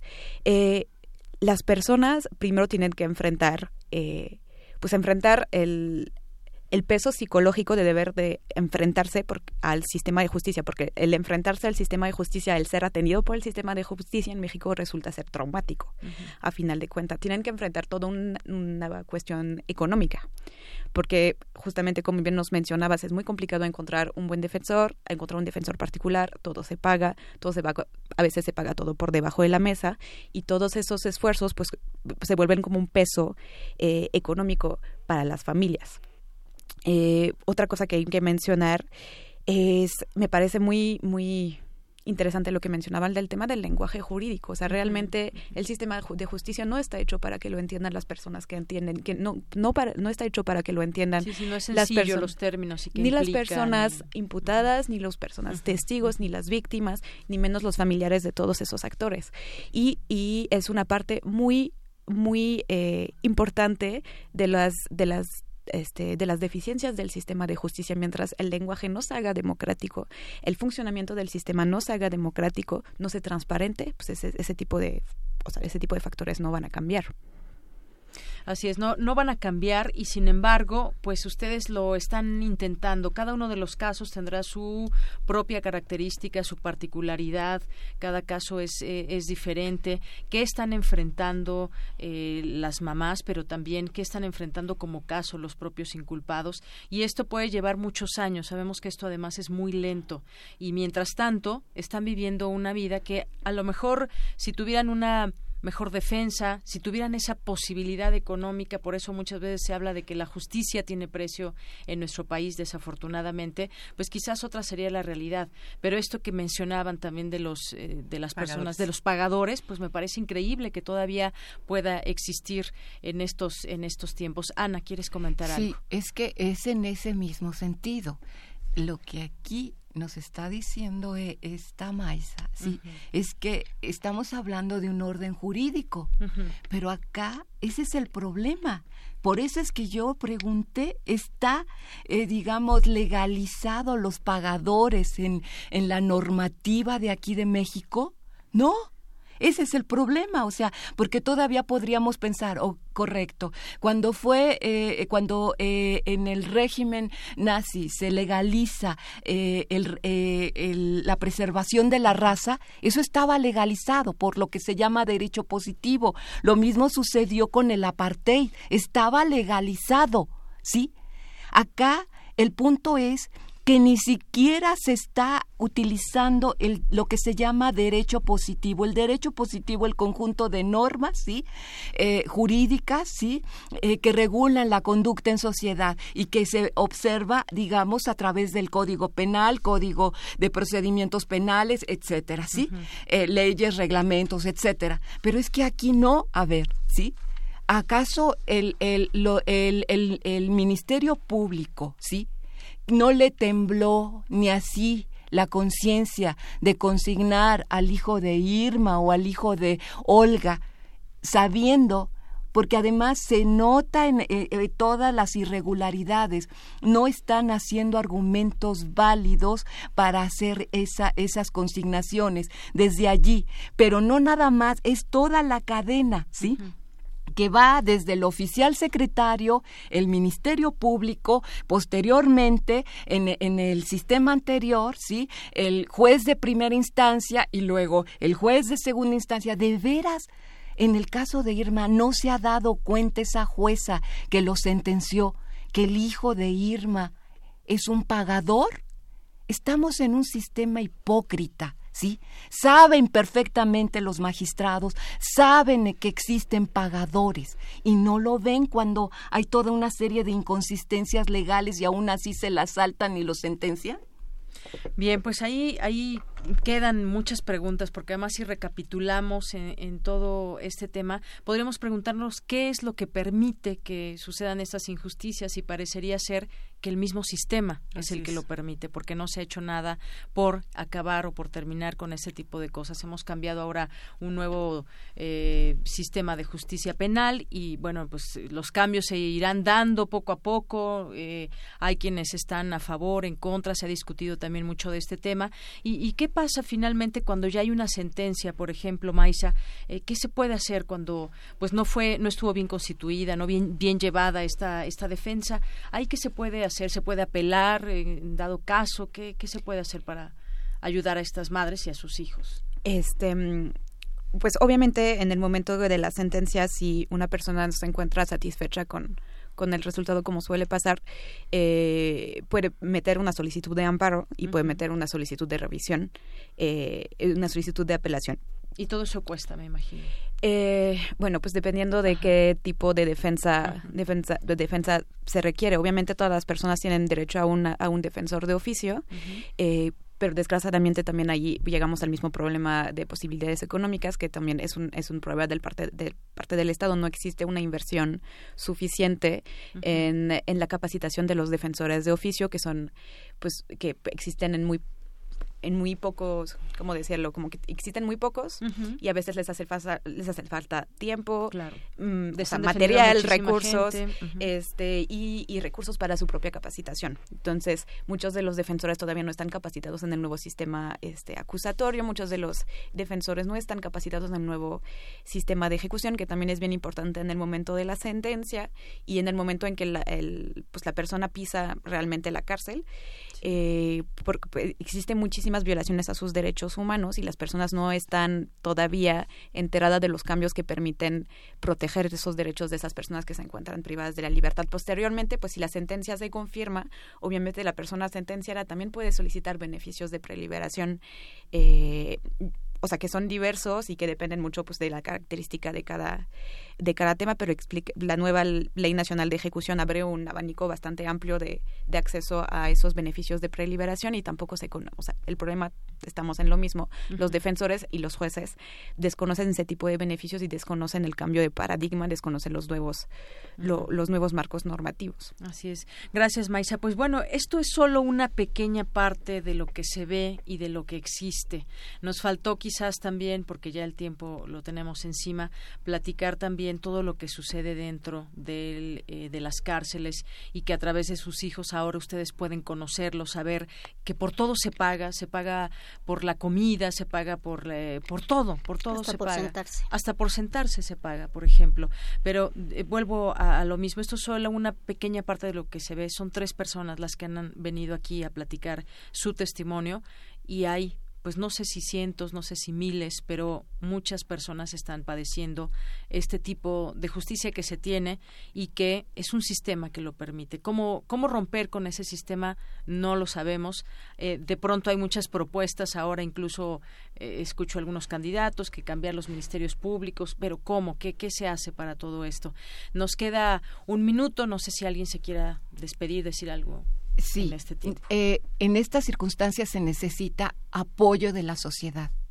Eh, por favor, el, eh, solicitamos al director de nutrición que atienda al hijo de eh, Irma, que tiene una enfermedad degenerativa y necesita, ah, no tiene el dinero para, le cobran como más de 10 mil pesos para atenderlo y está encarcelado y se está muriendo lentamente allí, ¿no? Eh, también necesitamos eh, gente que nos ayude a subir blogs y a, y a- y a presentar los casos y que sean conocidos por la sociedad. Que se den a conocer más casos. Así es, más casos y, y que además se dé a conocer esta, este grave problema que hay de pagadores, ¿sí? Y además, eh, eh, cualquier ayuda o apoyo se lo vamos a agradecer a la sociedad civil. Muy bien, pues muchas gracias, Maisa. Eh, sí quisiera agregar eh, que creo que un, un primer paso, como justamente bien lo mencionaban, de apoyo de la sociedad es empezar a darle la voz a las personas que fueron afectadas por el sistema de justicia, empezando por las personas que están privadas de la libertad, que fueron liberadas y sus Ujú. familias. Creo que es bien importante en ese en medio de eso de ese nuevo discurso de populismo penal, Ujú. de que de amenaza de que la gente vaya a salir, pues si la gente sale cuando cumple su pena, la gente sale de prisión, para eso es- para eso existe. Es bien importante empezar a entender qué consecuencia tiene nuestro sistema de justicia y nuestro sistema penitenciario y empezar a dar la voz a las personas que sí pueden hablar de ello. Muy bien, muchísimas gracias a las cuatro. Yo solamente por último quiero preguntarles algún teléfono de esta agrupación que ustedes tienen o de eh, la organización Documenta AC, que la gente se pueda acercar a ustedes o hacerles llegar un testimonio, como decías, eh, Ana. Eh, mi Sí. correo electrónico A es ver, eh, por lo razonable Por lo razonable. ajá. arroba gmail.com. Muy bien, pues con eso nos quedamos. Y nos Muchas reunimos gracias, nosotros este dos veces al mes en el Círculo Penal en Derechos Humanos.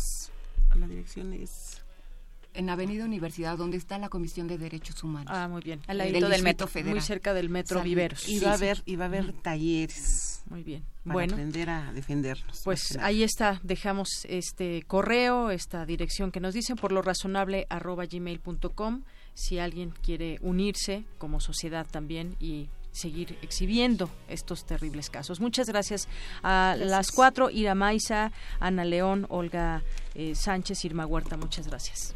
Gracias, gracias a ti. Gracias.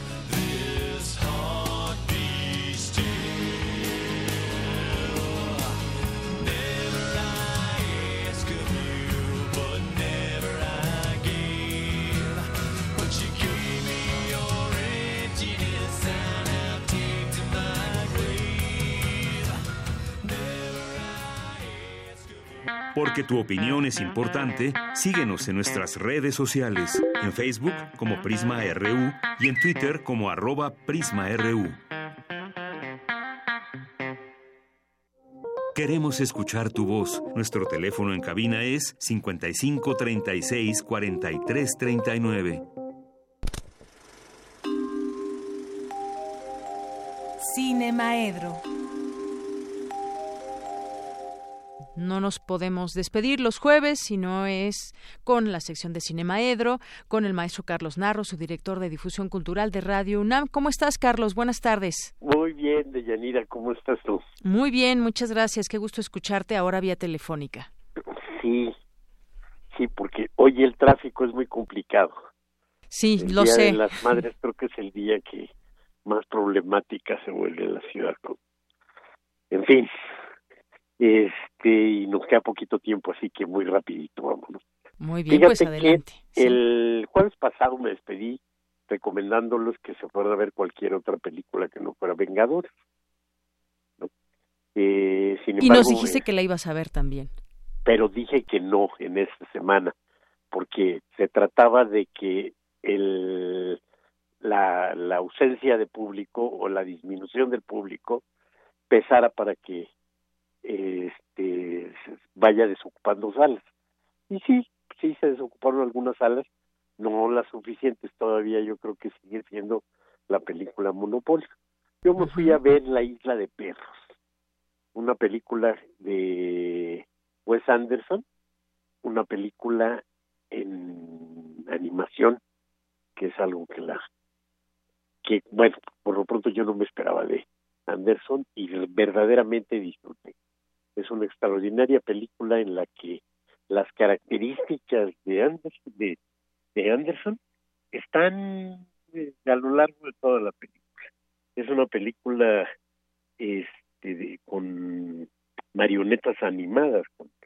Es una película sobre una, una dictadura en un Japón de dentro de muy poquito tiempo en el que el supremo dictador pretende acabar con los con los perros, le caen gordos los perros y es capaz de villanías tremendas para que el Parlamento expida leyes en contra de los perros acusándolos de todos los males posibles. En esa situación un niño va, va a salir a buscar y hacer lo imposible por encontrarse con su mascota que la han tirado a una isla que es al mismo tiempo un basurero desechos tóxicos La película está increíble, increíblemente divertida y se la van a pasar muy bien si la van a ver. No solo está en, la Cineteca, está en algunas otras salas a lo largo de la ciudad. Muy bien, pues ya notada Isla de Perros. Esa era mi, recomendación muy breve, pero en realidad el día de hoy yo quería pensar algo acerca del cine mexicano en 10 de mayo, pues, o sea, la, la, la, figura de la madre en el cine mexicano ha sido verdaderamente indispensable. Casi podríamos decir, yo creo que los primeros este, 80 años del cine mexicano, eh, la mitad de las películas tienen que ver con una madre abnegada, con una madre que se sacrifica por su por sus hijos que llega hasta el hasta el punto de morir. Y yo lo que quería era salir un poquito de eso y apuntar algunas madres atípicas del cine mexicano. Quería pensar aunque la película sea completamente típica del cine mexicano víctimas del pecado en Sevilla dirigida por Emilio Fernández. Sí pues es una película en la que una eh, mujer es capaz de ir literalmente a tirar a su hijo en el bote de la basura, porque es la condición que le pone eh, el padrote para seguirla teniendo dentro de su de su este, de su estilo además de obligarla a participar en la delincuencia pero entonces de pronto una mujer que es así como incapaz del menor sentimiento por el niño puede ir y depositarlo así eh, textualmente en el bote de la basura creo que eso pasa en el hemiciclo a Juárez ahí llega Ninón Sevilla que al contrario ella hace eh, gala de su instinto materno salva a ese niño del bote de la basura y lo va a crear como su hijo a lo largo de la de la película. Y ubiquemos la película en que se que se exhibió en 1950. Eh, bueno, tú debes tener el dato ahí fresco. Yo pensaba que era 1951. Ah, pero mm, bueno, este 1951, sí, 1951, tienes razón. Es una película que este que marcó eh, completamente la este la época no es quizá la película más conocida de de Ninón Sevilla y es yo creo que el punto más alto del, de la carrera del indio en ese género del este, del melodrama de las picheras y cabareteras ¿no? eh, pensaba también en una madre que es así es completamente fuera de serie que es eh, Doña Erlinda. Eh, Doña Erlinda y su hijo película de Jaime Humberto Hermosillo que no pusimos en el en el ciclo que está pasando en la sala Julián Carrillo pero bueno. Eh, fue difícil escoger las que creímos que eran más representativas.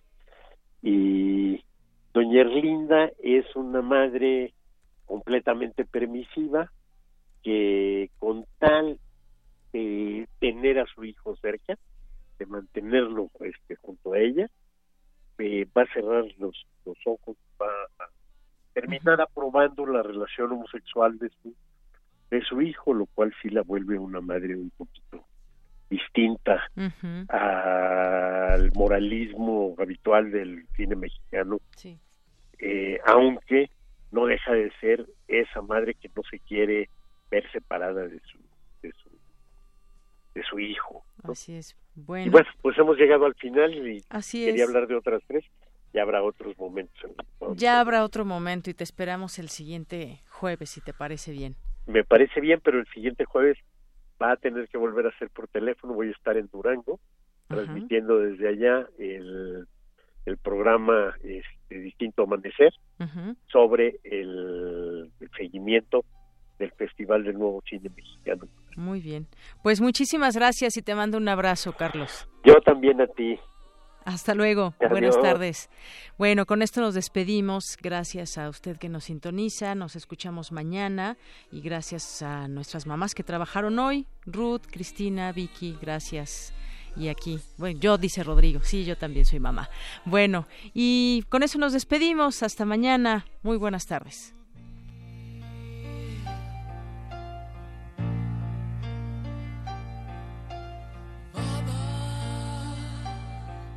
Just killed a man, put a gun against his head, pulled my trigger, now he's dead. Mama, life it just